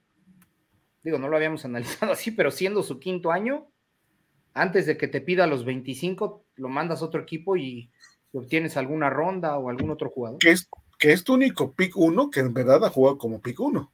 Sí. Que podrías obtener un pick 1. Y, sí, podrías obtener un pick Que podrías obtener un pick 1 si, si le ves la cara a los Rams o a los Texans. Digo, no, no, no, o sea, no sé. Mira, Christian, Wilkins nos cuesta 10 millones 753 mil dólares. Barato, barato todavía. ¿Eh? Es lo que nos cuesta. Y el impacto al tope son de los 10 millones 753 mil. Entonces quiere decir que sí es su quinto año. Sí. Refugio García dice, firmado, Sanget, firmado todavía, pero es verbal ahí.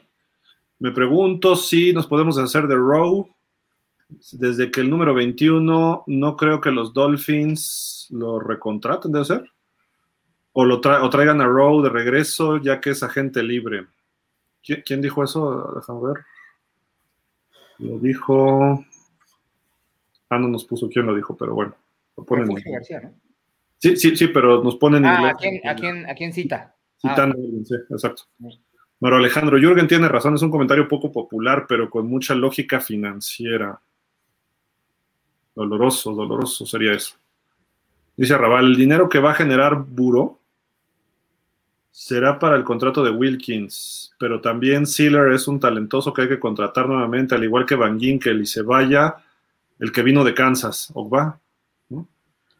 Sí, es que Siller también es, es otro de los 20 del grupo. No, pero Siller no creo que llegue hasta los 20 millones. ¿eh? No, no, no, pero sí lo tienes que traer. Ah, de los 20, se refiere a los 20 que hay que. De los 20 jugadores. Ah, ya, ya, ya, ya. Yo dije, no, no, le vas a dar 20 a Siller, no, pues. No, no, no.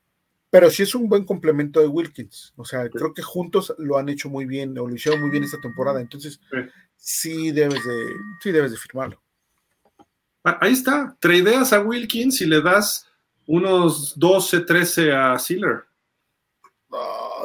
De titular. ¿Crees que Fangio va a querer soltar a Wilkins? No me gusta la opción, pero tienes que acomodar la lana por otros lados. Si, si, pesa lo, que obviamente pesa lo que dice Coach Fangio en la defensa y va a pesar más terminando la siguiente temporada, no lo veo soltando a Wilkins. ¿eh? Mira, si seguimos, si, si llega Poyer, nos va a pasar lo que le va a ocurrir a los Jets con Rodgers. Quiero a mi cuate, a mi primo, a mi amiguito, a mi vecino y al cuate con el que estudié y todo. Si no, no. Así va a pasar con Fangio. Quiero a este, a este, a aquel, a aquel. Y luego, ¿y del otro lado del balón qué? ¿No? Tienes que encontrar un balance y nos puede pasar lo mismo, ¿no? Por ahí leí un comentario que decía, lástima que, Jalen Ramsey no juega de coreback, porque si no ya la haríamos con él. es que pura defensa, pura defensa. Si llega Poyer, digo, se va a ir mucha lana en el, backfield defensivo. Seguramente saldrá Brandon Jones, seguramente saldrá Rowe, saldrá Rowe, te quedas con McKinley y traes algún novatito ahí no reclutado que se quede de segundón, ¿no? Pero si se lesionan, Poyer ha estado muy lesionado, ¿eh? Jevon Holland ha estado sano, pero no sabemos cuánto pueda durar eso. Entonces sí, sería riesgoso, ¿no? Pero no sé, digo, en fin. Pues, mientras funcione, ah, estamos no habría, las no habría un mejor perímetro en toda la liga si llega, si llega Poyer, ¿eh? no, no habría un mejor perímetro en toda la liga. De acuerdo. Pero la cosa es que se mantenga sano los 20 juegos, ¿no? Mm. Digo 20 porque estamos, estaríamos para Super Bowl. Sí, claro. Miguel Barranco dice: Hola Gil, amigos, un abrazo. Estamos en un momento clave de la temporada, vamos bien. ¿Saben qué jugadores élite podríamos aún tomar para la línea ofensiva? Ya mencionamos, ¿no? Hace ratito un poco todo eso. Rigoberto Ramos, si firma Poyer, se va Rose sin duda. Y seguramente hasta mi muchacho Brandon Jones. Arrabal dice: Los Bills liberaron salario, pero trajeron un, un centro medio caro y Poyer no creo que renueve, sobre todo por el mismo jugador. Acuérdense del famoso tax, no es lo mismo en Miami que en otros estados. Jorge Fergadís dice, creo que quedan Ahmed sobre, se quedan Ahmed sobre Gaskin porque demostró que puede correr mejor por dentro. Por fuera son muy similares. Tenemos una gran ventaja ya que todos quieren jugar en Miami hasta Ogba y quizá reestructure y si no, de todos modos se gana porque se libera un buen de dinero. Alfonso Montaño, Brandon levantó la mano en un tuit de la NFL donde está Ramsey Howard diciendo, falto yo, sí. Tú también lo notaste, yo, yo lo vi y dije, no manches, o sea, sí, lo están excluyendo. Y que, fue segunda ronda él o tercera, ¿no? Una cosa así, tampoco es que esté muy Brandon fue segunda, fue segunda ronda. Y viene de Texas también, o sea, una escuela bastante aceptable, ¿no? Digo, no es top ahorita, pero muy aceptable. Edgar Chávez y que se escucha, ¿y qué se escucha de Cedric Wilson? ¿Se va o se queda? Prefiero al receptor 14, no recuerdo su nombre. Es Sherfield, ¿no? Sherfield. Yo prefiero a Sherfield y a Crackraft encima de Wilson, hoy por hoy. Sí. sí, sí. Refugio, para aquellos que se están preguntando sobre Andrew Van Ginkel, según la fuente tiene una visita alineada con otro equipo y está trayendo el interés de varios. Los Dolphins han mostrado cierto interés en volver a firmarlo, pero es probable que haya más oportunidades para jugar en otro lugar. Refugio, te podrías haber abstenido de ese comentario, ¿eh? Es uno de mis muchachos favoritos. Es que aquí ya no tiene, aquí ya no tiene cabida. O sea, tienes a, Chop, tienes a Phillips, si se llegara a quedar, a quedar va, ya no tiene, ya no tiene mucha cabida. Y es bueno. Y, está en equipos especiales también. Raval Chosno, yo creo que yo creo hoy en día lo que dijo Antón, le prometieron a Fangio un staff de jugadores que babeara y se lo están trayendo. Ahora solo falta que en el campo ejecute y sea la nueva no-name defense. Pero yo no veo no-name defense, veo mucho name defense en este. sí, la no-name era porque ninguno era relevante. Aquí, aquí todos, ¿no? No todos, pero sí siete son pesadores. Eso va a ser, lo interesante, ¿no? Que, que todos jueguen o que todos jalen para el mismo lado en el juego. ¿Quiénes van a ser los líderes también? Y la puja, ¿no? Ramsey contra Howard por el capitán, quizá Holland, quizá Phillips, quizá Chov, eh, obviamente Wilkins, ¿no? O sea, puede haber hasta problemas ahí entre ellos, ¿no? Digo. esa elección de capitanes va a estar interesante. Imagínatelos en el gimnasio a los seis eh, haciendo bench press al mismo tiempo y cada uno compitiendo, sería fabuloso, ¿verdad? Hasta para ver el video, de verdad. Por eso decía yo que en la semana que estaban contratándolos, yo por eso decía, yo pago por, por estar en las prácticas, ¿no? sí, sí, por ahí también comenté un tweet que decía, no, va a estar más, olvídense de los juegos, decía, quiero ver a este a Waddle contra Hill y Ramsey y Howard todo el entrenamiento, los juegos no me importan. Sí, no, buenísimo. Diego Carvajal dice, ¿no creen que Brandon Jones como profundo puede dar un salto de calidad en el segundo año y terminar siendo una especie de Poyer? Quizás por eso no han contratado a Poyer. Va a ser su... Es el cuarto de Brandon, ¿no? Llegó igual que tú. Ahorita te digo. Sí, ¿no? Ahorita te digo. Lo que pasa es que se perdió el año pasado por la lesión, prácticamente todo el juego. Todo el, todo el juego, todo el año. En el juego contra Pittsburgh es que se rompe la rodilla, ¿no? Mm, sí, con Pittsburgh. Que fue, ¿qué? Semana 5 o 6, por ahí, ¿no? Creo que fue la 6, ¿no? Yo, yo, yo, le veo futuro. Si se recupera al 100%, yo no vería la necesidad de traer a Poyer, ¿eh? Sí, no, no tampoco. Sí, fue la fue, tercera ronda, de hecho. Tercera ronda del 20, ¿sí? De la misma de tú. Y fue en la semana 7 cuando se lastimó. 7. Se perdió 10 juegos. Leonardo Aro dice: Buenas noches a todos. Todo bien en agencia libre. En serio, retener a Monster. Monster es buena idea. Y si somos delfines, necesitamos, perdón, dos ballenas y tres Oscar. Tres Oscar. Tres orcas. Si los vamos a Es que me quedé con lo de ayer de los ¿Estás en otro programa? y tres orcas si, lo, si la vamos a jugar con Tua. Necesitamos manatíes, necesitamos cosas, necesitamos ahí. Hasta un, león marino de, esos gordos. que se paren ahí, nadie pase. ¿no? Marsopas, todo ahí. Jorge Fergadís, ¿no creen que para leer a esos corebacks corredores trajeron al linebacker David Long? Porque los que tenemos se pierden. Yo creo que los running backs que tenemos se pueden dar el lujo de buscar un garbanzo de a libre en el draft, ya sea un corredor o un coreback de séptima ronda. Eso es lo que hace Greer bien en esas rondas bajas, encuentra talento, no digo titular, pero rescatable. Mismo Skylar es un ejemplo. Eh, su momento Van que fue una ronda baja, ¿no? Muchos dicen que Tindal es un robo. Complementa al equipo, ¿no? Con esas elecciones que hace. Esperemos que, le vaya bien a Miami en el draft también. Ricachá López dice: Javier, ya supera tú, a es tu coreback, punto. No te van a traer otros si tanto lo deseas. Que salga, sigue mandándole mala vibra para que se lesione. Mucho pesimismo en el Dolphins de hoy, caray. Ah, mira, es muy simple. ¿Qué es lo que esperas de alguien como Aaron Rodgers? La lista de Santa Claus que pidió es lo mismo que hacen Packers. Es una tendencia su forma de ser.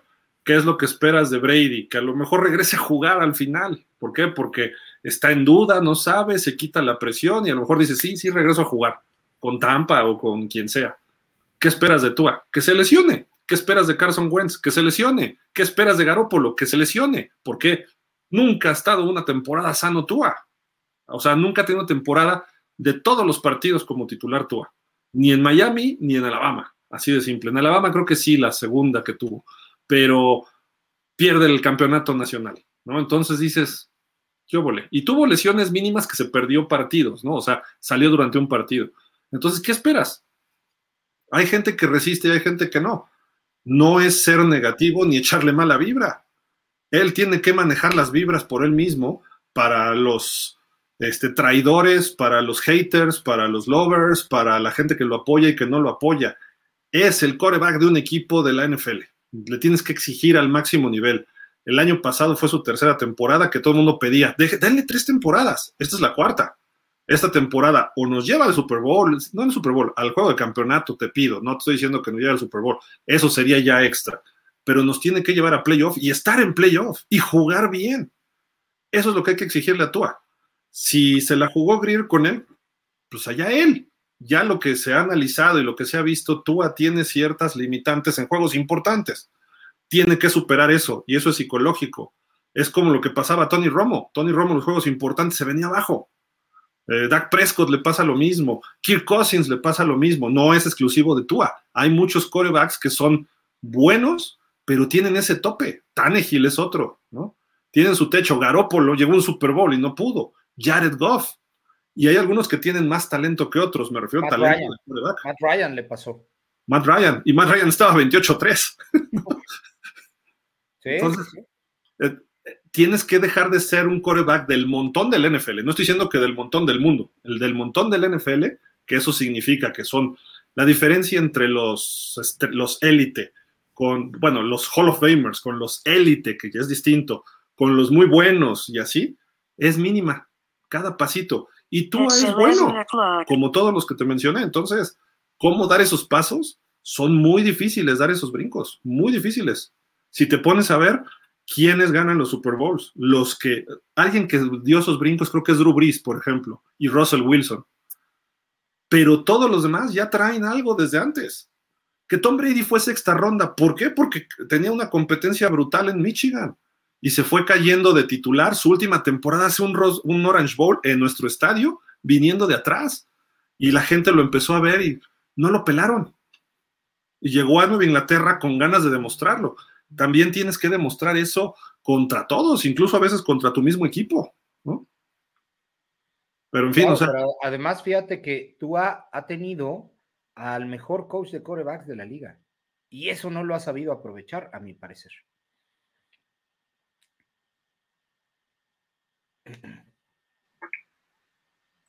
Sí,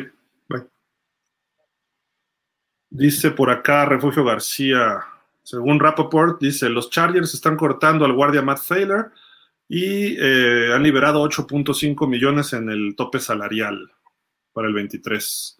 Es una opción, ¿eh? Este cuate.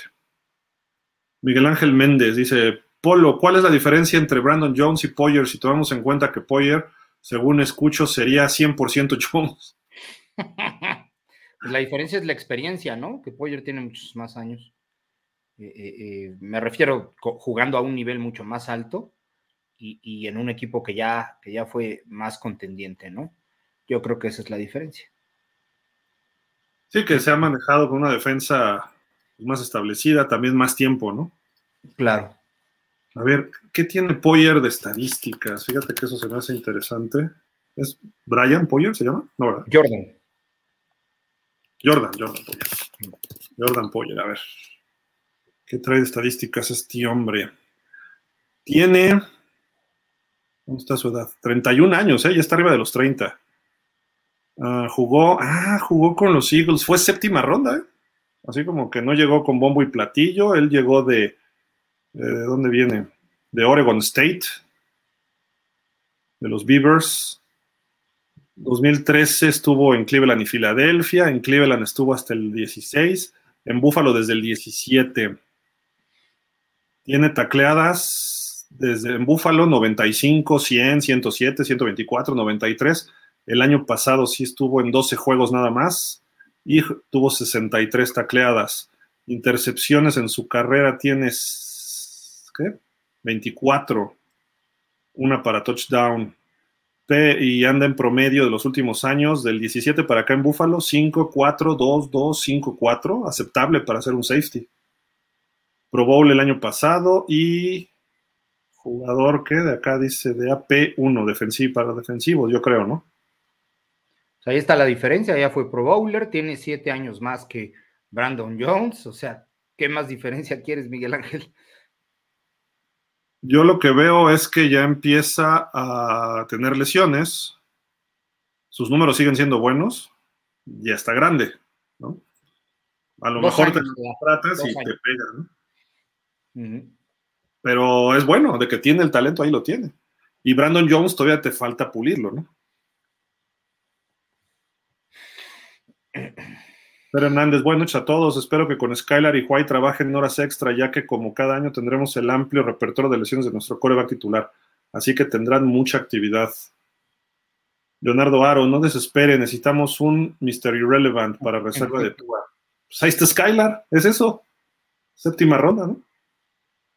Pop Carco, saludos Gil, Javi Fer, gracias por el martes de terapia. Falta línea ofensiva, si no seguimos con el miedo que le peguen a Tua. Dice Refugio García, los Dolphins reestructuran a Jalen Ramsey su contrato, crearon 12.9 millones en el, en el, tope salarial. Pap Carcos dice Gil, creo que White está muy parejo con Skylar y esperemos que se queden siempre en la banca y eso nos indicará una buena temporada de Miami y de Tua. Sí, sí, ese es el punto, ¿no? Que no jueguen, eso sería lo mejor, ¿no? Porque Tua está en buen momento, ¿no? Pab Carcos, excelente panel y muchas gracias por sus aportaciones tan valiosas, FinSop. Gracias, Pablo. Y por último, viene Derrick Henry. Buenas noches. Yo creo que ya no hay lana, ¿no? Carlos Luna, a Grier no le preocupa no tener primera ronda porque le salen mejor las últimas.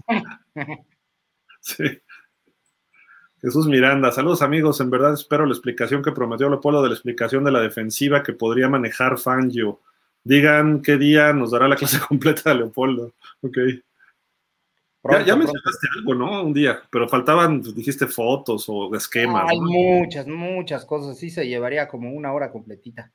Lo que voy a hacer es eh, eh, transmitírselo a Gil en un, en un documento PDF que tengo, porque han de ser, o sea, es la defensiva 34, porque han de ser como unas 40 hojas más o menos, para que se den una idea de información. Pero claro, me pongo de acuerdo con, Gil y el día este, que nos coordinemos, nos aventamos una media horita ahí de, de, explicación poco a poco para que, para que ya cuando esté en la temporada le entendamos todos mucho mejor.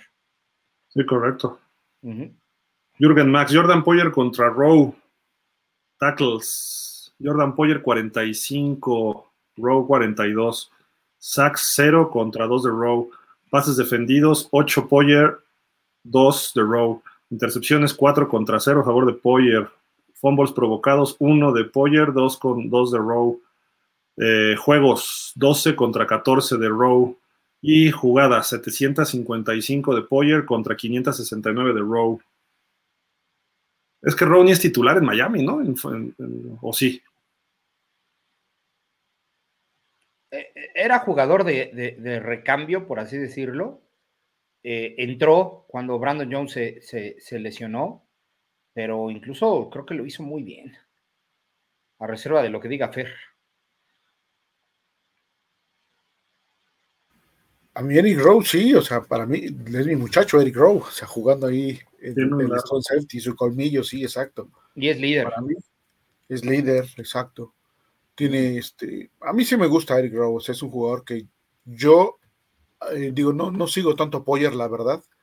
Yo ahorita me quedo con Eric Rowe, con los números que vi también.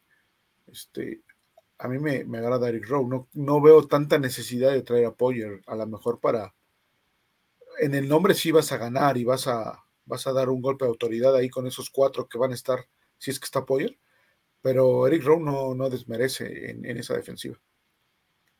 ¿Saben qué creo yo? Que mucho del éxito de Poyer se debe a Micah Hyde. Que se me hace otro, el complemento perfecto. Es un super safety. También se lesiona y no han dado muy. Pero él se me hace mejor. Digo, es la otra posición. Pero Poyer se ha aprovechado de eso para crecer su juego. Entonces, acá Poyer va a llegar ya como el establecido para que Holland sea el Poyer de los Bills, ¿no? O sea, que, que Holland crezca, si es que se da esto.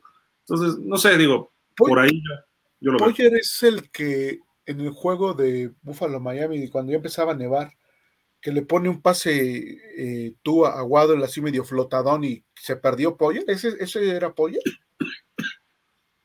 ¿En, qué, juego fue? En el Estaba el 21, ¿no? ah, en el segundo. Ajá, en el, sí, en el de donde... En Búfalo, en Búfalo. En Búfalo, exacto. Es que no me acuerdo si era... Porque en ese... Eh, ah, hubo un touchdown largo de Tua, pero uno con Waddle y otro con Hill.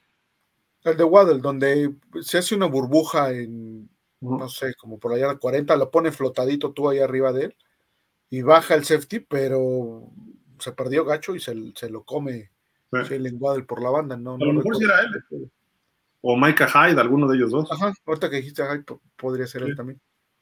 El, otro touchdown se lo hace al corner, que creo que era Tredavious White, y se lo hace al chico que, lo del de Cincinnati, del juego de Cincinnati, este, del golpe, que se le paró el corazón. Ok, sí. Entre los dos como que estaban tratando de cubrir ahí a Hill y Hill recibe el pase adelante de ellos, ¿no? Pero bueno, en fin, digo, es buena la secundaria de los Bills también, ¿eh? O sea, no, no, no, sé. Yo, si fuera Poyer, pues me quedo en los Bills porque ha tenido mayor consistencia, pero van para abajo, entonces habrá que ver. La, esposa, la, esposa, es la que está diciendo. Joel Macedo dice: ¿Quién se podría complicar más, Buffalo, como está, o Jets, con probabilidad de llegar Rodgers? No, pues Jets, ¿no? Jets, si llega Rodgers, se va a complicar. Y si no llega, bueno. No, si no llega va a ser un mega fracaso ¿eh? de los Jets. Ya todo está armado para que él llegue y capaz que dice no. Uf. ¿A, quién firmaron? ¿Al azar? No, no firmaron, no firmaron al azar. ¿Ya lo firmaron? Hoy. Bueno, se anunció hoy. Todos los contratos son válidos a partir de mañana, pero sí, sí, ya. En fin. Dice por acá, a ver, Iván Aquín dice saludos a todos, fins up. Joel Macedo dice, ¿han escuchado de Caleb Williams? Dijo que le gustaba Miami, incluso Gesicki le respondió muy amigable. ¿Valdría la pena ir por algo como él en caso de que el proyecto de Tua fallara? Pregúntale a Apolo. ¿Está enamorado de Caleb? ¿No? Sí, no, no, sería, sería una excelente adición para el equipo, de verdad. Eh, eh, eh, me atrevería a decir que desde el primer año haría todo. Así de fácil. Ay, ay, ay, sí, de verdad. Yo sí lo creo. Ferry, yo al mismo el tiempo. Equipo está ahorita, sí. Te vamos a mandar al protocolo de conmoción de Al protocolo de, de contusión. Médico, médico. ah, sí, sí, sí, creo que desde el primer año daría muchos destellos. No sé si lo pudiera ganar todo desde el primer año, pero yo creo que sí, sí por lo menos nos mete a playoffs en ese, en ese primer año que tuviera. Sí, con este equipo tendría mucho potencial, ¿no? Como Justin, yo lo veo como un Justin Fields un poquito mejorado. Y Miami tiene más equipo ahorita que Chicago. A ver, Chicago, ¿cómo se arma? Eh? No, bueno, Chicago está invirtiendo bien su lana. Eh. Dice Ricardo Puebla, sigue fallando la línea ofensiva, trataría de retener a Van Ginkel y a Ingram a un precio razonable. Saludos. Pues el detalle es el razonable. Mm. Skylar dice, Thomas Morsted vale la pena pagarle solo por ese balonazo que nos regaló contra Buffalo. Se lo regaló a Sheffield, ¿no? En el mero bump. Bot, ¿cómo, le? Pont, bot pont. Bot, bot pont. no, bueno. Nos dice Iván, ¿cree que habrá algún movimiento sorprendente para los Dolphins o se acabaron las sorpresas? Oye, es la única sorpresa que pudiera llegar. No, yo creo que sí va a haber uno por ahí. Yo creo que ya no, ¿eh? Por dinero. Salvo que. si llegara a haber uno, sería la ofensiva, yo creo. Sí, por Tiene favor, que haya la ofensiva, sí. Dice Skylar. Si Buffalo perdió con Cincinnati, Cincinnati fue por la cansada que les pegamos. En gran parte sí, correcto. Sí. Pero Cincinnati como que ya les traía la medida, ¿eh? desde el juego que, sí. del lunes ese del problema de este chico. ¿Cómo se llama? Este. Damler, no. Este... sí, Damler. Damler, Hamlin, Hamlin. Hamlin, Hamlin. Damar, Damar Hamlin. Ese, juego, ese juego de haberse realizado, yo creo que pintaba para que lo ganara eh, Cincinnati. ¿eh? Estaban moviendo el balón a placer, ¿no? Sí, sí. Dice Lucelena, saludos, me extrañaban. Mira, cuando te pones a molestarme, ahí no te extrañaba, pero ahorita sí porque has estado muy tranquila. Luego me tira mala onda Lucelena, ¿verdad? Dice Miguel Ángel Muñoz, saludos familia. ¿Qué volé Miguel? ¿Qué onda? Te esperamos en el show. Acuérdense de, ahora sí que acuérdense de acordarme, por favor. Miguel, Ricardo y Diego, por favor, para mandarles los links y platicar desde antes. Eh, dice Miguel Ángel Muñoz, saludos familia Dolphins, Fer, Javi, Polo y nuestra Gil, gracias por la noche de delfinoterapia. Mike White no es el mejor que esperaba, pero como dicen, que juegue máximo tres o cuatro partidos nomás. De acuerdo. Lucelena dice, oigan, llegué tarde, imagino que me perdí la parte donde dicen que con las nuevas adiciones y con Fangio seremos la mejor defensiva. ¿Llegará Poyer aún? Ay, ay, ponle rewind, no nada más, Lucelena, no seas así. Ya vamos de salida. Diego Telles dice, Dolphins, ¿qué tal? Buenas noches. Yo no pude participar con ustedes por cuestiones laborales, pero la otra semana espero estar con ustedes. Saludos, Gil, Fer y Polo. Va. Dice Lucelena, ya con la renovación de Monster y Wilson me queda claro que no irán por otros corredores. Creo falta un safety, un tight end y un milagro en la línea ofensiva para ser campeones. Un safety. Tight end y línea. Y un linebacker. Ahí llegó David. ¿Otro? Todo quieren a la defensa, ya déjenle algo en la ofensiva.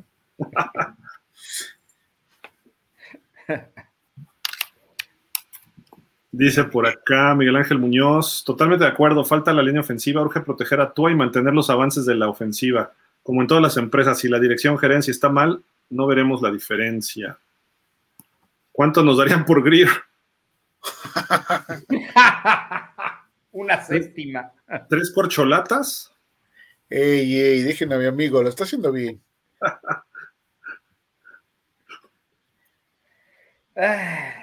Arrabal nos dice, una pregunta para todos ustedes hoy por hoy, Miami por el cocheo y por lo invertido esa temporada, ¿tendrá que ser el, el que levante la mano en la división? Sí. Sí, sí, sin duda. Sí, Sin duda. es, es el, el paso lógico, ¿no? Luz Elena, qué gachos. A ver, me dicen que este año somos campeones o ya no lo fuimos. Y poquito antes me dicen que estamos apenas para final de conferencia, si bien nos va. Y que a lo mejor los Bills nos traen de encargo de nuevo. O sea, que de plano ya mejor le voy a los osos de Chicago. ¿Qué crueles? De plano somos tan malos que con las contrataciones y el salary cap no pueden hacer nada para mantener un equipo competitivo. No, bueno, creo que ahí Luz Elena manejó muchos temas, pero jamás a los osos de Chicago. No, no, no, no, no. El que es delfín es delfín hasta el fin. Ya saben que yo aquí estoy invitado, siempre he ido a Kansas City, entonces no hay problema. Jorge, Kansas, ahora Kansas, ¿no? yo siempre he ido a Kansas, joder, este Fer. ¿Qué traes? Desde- de- dice que desde chiquito, Fer, que, Desde Len Dawson, le güey. Oh, bueno. que- que- que le compró su- el jersey a su perrito, desde chiquito se lo ponía. Desde que jugaba en el estadio municipal aquel. o no sé. Es más, desde que eran los, los, este, los jefes de Dallas, porque empezaron siendo de, de Dallas. Sí. No, ahí no, me cae gordo, dale. Cuando llegaron a Kansas dije, órale, este es mi equipo. Sí, Eran de Dallas y ya, pero después se, se- se fueron allá a Kansas.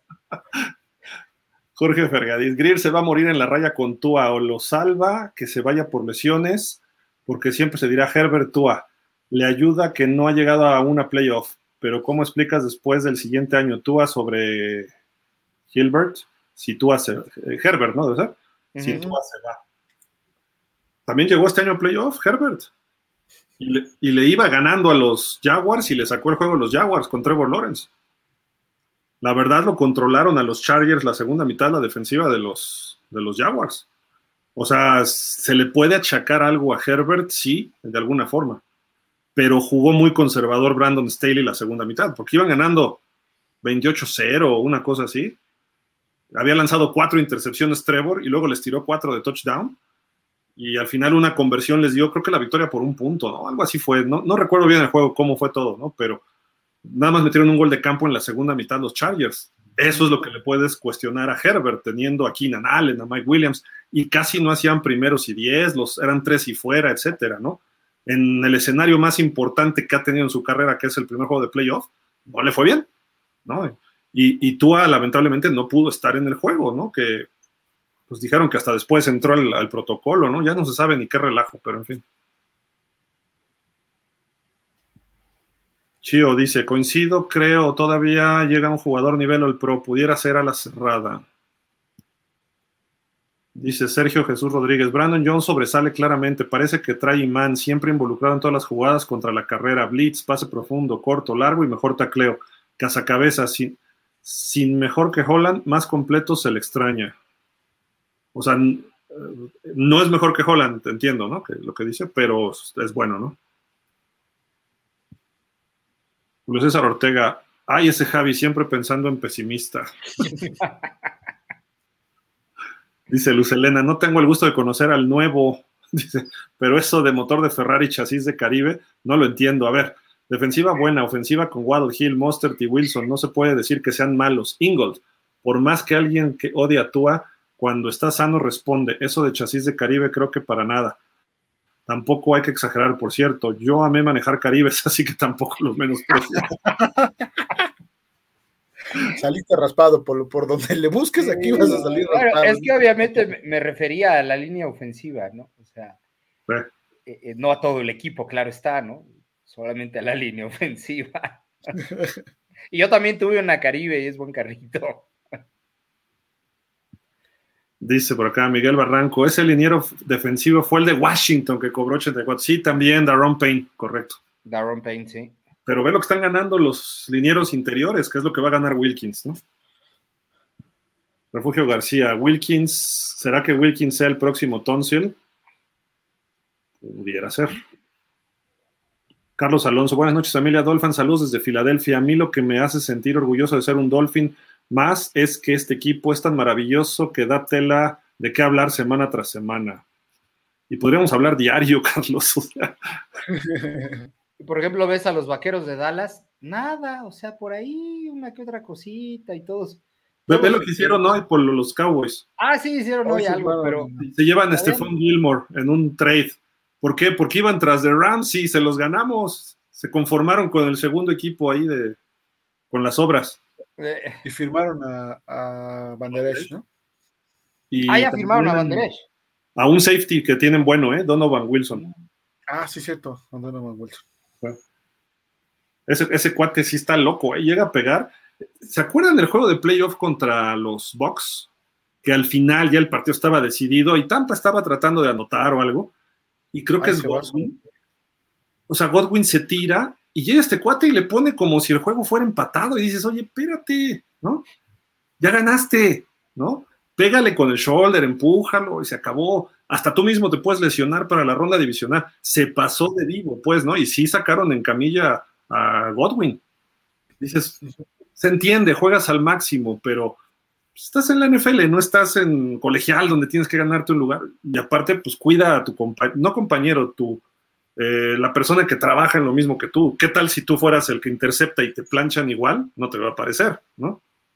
Entonces digo, creo que hay cosas que es difícil porque estás caliente en el juego, lo sé, pero de repente tienes que pensarle un poquito más. Pero a lo que voy es que es muy golpeador y a veces presiona al coreback y a veces se pasa de golpeador y lo han castigado por rudeza, rudeza al pasador o rudeza eh, foul personal, cosas así.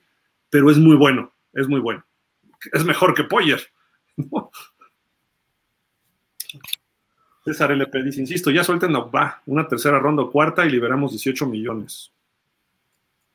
Jürgen Max dice, alguien una vez dijo, no piensen en el nombre en el jersey de los Dolphins, piensen en el logo de los Dolphins en el jersey. En cuanto que hay que buscar el beneficio del equipo, porque también muchos jugadores se van con el mejor postor, pocos prefieren quedarse por puro amor a la camiseta. Sí, no, de acuerdo. Los jugadores van por negocio, ¿eh? Nadie es que, ay, yo siempre quise jugar en Miami, por eso estoy aquí. Coincidirán algunos, ¿no? Luis Com 16, Rowe jugó bien cuando cambió de corner a safety. Después bajó su nivel y Jones le comió el mandado. Jugaba bien cubriendo alas cerradas. Descendió en su juego, correcto. Cuando llegó Jones, que él estaba cubriendo a. Pues, ¿Todavía le tocó Gronkowski? no ¿verdad? Sí, cómo no. O sea, cubría a Gronkowski, me refiero, ¿no? Sí, sí, sí. Eric Rowe llegó junto con Brian Flores. Ajá.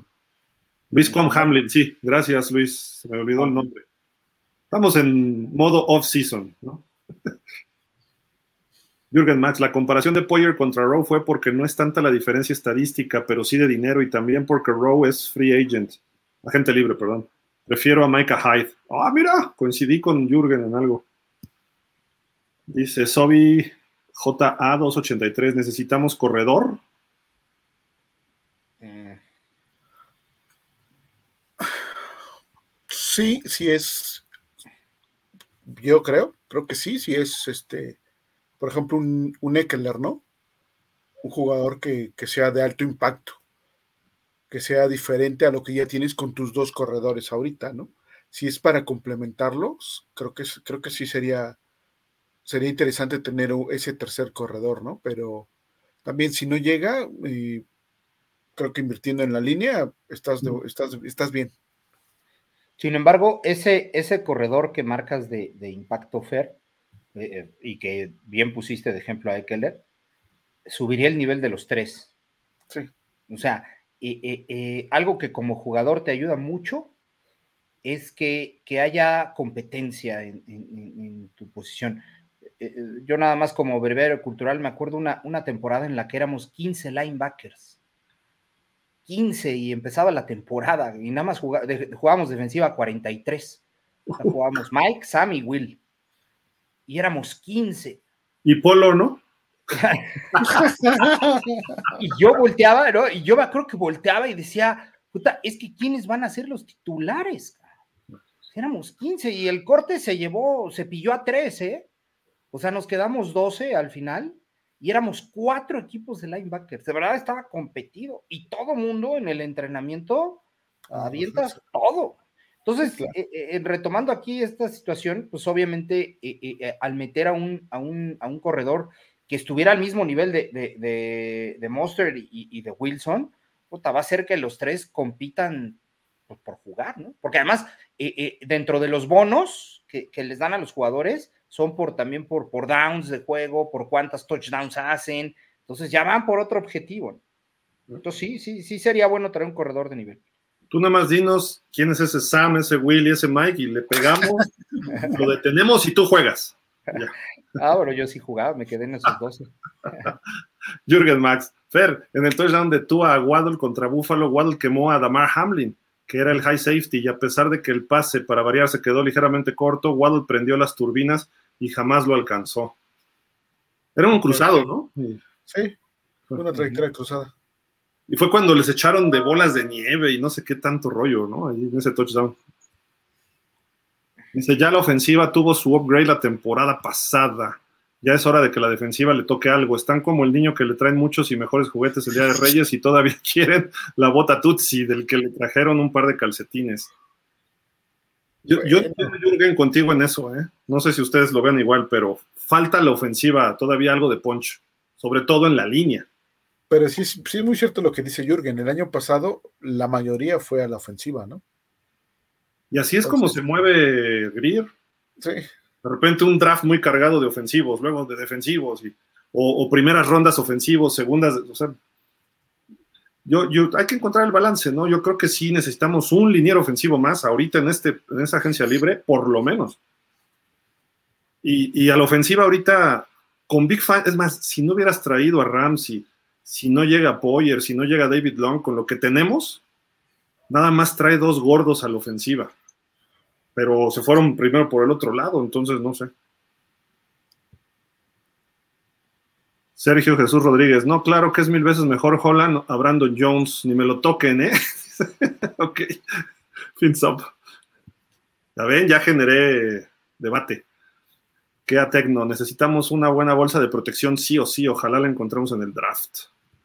Refugio García, en este día de 1967 los Dolphins seleccionaron al mariscal de campo Bob Greasy en la ronda 1, selección número 4 global del draft de la AFL-NFL. Greasy fue dos veces mariscal de campo All-American en Purdue y dos veces campeón del Super Bowl. Ah, mira, lo bajó de algo de españoles porque le ponen la Super Bowl. los Dolphins. Greasy es el miembro del Salón de la Fama del fútbol americano profesional. Aaron Rodgers en modo diva pidiendo a sus jugadores. Está bien que, que, exprima los Jets hasta más no poder, eso está bien, qué bueno. Si, si, quieren llevárselo, órale. Acá en Miami está todo armado para que llegara y no necesitaría nada, más que un liniero. Allá tiene que pedir esto, tiene que pedir el otro y aquel, aunque tiene buenos receptores jóvenes, ¿eh? pero pues si se lo quieren dar los Jets, pues, qué pena, ¿no? Bien por ellos, a ver cómo le hacen para los contratos, ¿eh? Sí, va a estar complicado con ellos. Pero en fin, pues ya acabamos, ya acabamos, mi estimado Fer, este, Polo, amigos. Eh, Polo, ¿algo más para cerrar el programa? Sí, pues vamos a ver mañana todavía si, si se llega a dar, bueno, mañana y los días subsecuentes, si se llega a dar por ahí esto de Poyer o algún otro, o algún otro bombazo, como generalmente le, le llaman, esperando que evidentemente fuera, fuera un par de gorditos, uno de muy buen nivel y uno de mediano nivel, y creo que eso ya nos pondría a tono para, para, para la temporada, ¿no? De, alguna manera eso haría que los temas fueran, fueran siendo otros, a lo mejor ahí ya nos, más, ya nos vamos más sobre, sobre qué esquemas van a jugar, etcétera, etcétera. Este, pero, o sobre los cambios que hay en la división, ¿no? A veces no siempre es hablar de los delfines, sino eh, los que están jugando con nosotros en la división, ¿no? Que también son rivales directos y pues hay que, hay que ir comentando eso, ¿no? Porque nos jugamos dos veces al año con cada uno. Entonces, este, creo que sí, eh, eh, vamos a esperar a ver cómo se presentan más. Y la parte importante, ya para terminar, lo que dice Fer, ¿no? De los 20 que nos falta por, por firmar. Buenísimo. Muchísimas gracias, Polo, como siempre. Gracias, gracias a ustedes y a todos. Buenas noches, Fer. Fer, ¿algo para irnos? Nada, Gil, agradecerle obviamente a los Dolphins que nos escriben, a los que nos ven después, a los que este, nos, nos ven en vivo, los que nos ven después, perdón. Y bueno, a todos los que eh, no nos ven aquí en México, muchas gracias por estar con nosotros. A los que están en toda la República también, muchas gracias, un abrazo, tengan una excelente noche. Igual esperamos este, algo más. Yo sí espero algo más en, en, este, en esta Free Agents. Ojalá, ojalá mañana llegue un liniero por lo menos. Muchísimas gracias, gracias. También estuvo Javi. Hoy tuvo un inconveniente ahí, Antón ya venía y tuvo ahí un pequeño, eh, pues, percancito, ¿no? Pero bueno, en fin. Y pues Isra, un saludo también. Gracias a nombre de todos aquí en Dolphins. Y pues gracias a todos ustedes. Esto fue el show de los Dolphins. Si hubiera algo, noticia bomba mañana, vemos quienes nos conectamos en algún momento. Y pues ahí estamos con muchísimo, muchísimo gusto para platicar del mejor equipo de la NFL, los Miami Dolphins. Y pues vámonos como siempre diciendo, amigos, a la de una, a la de dos. Gracias. Hasta la próxima. Bye.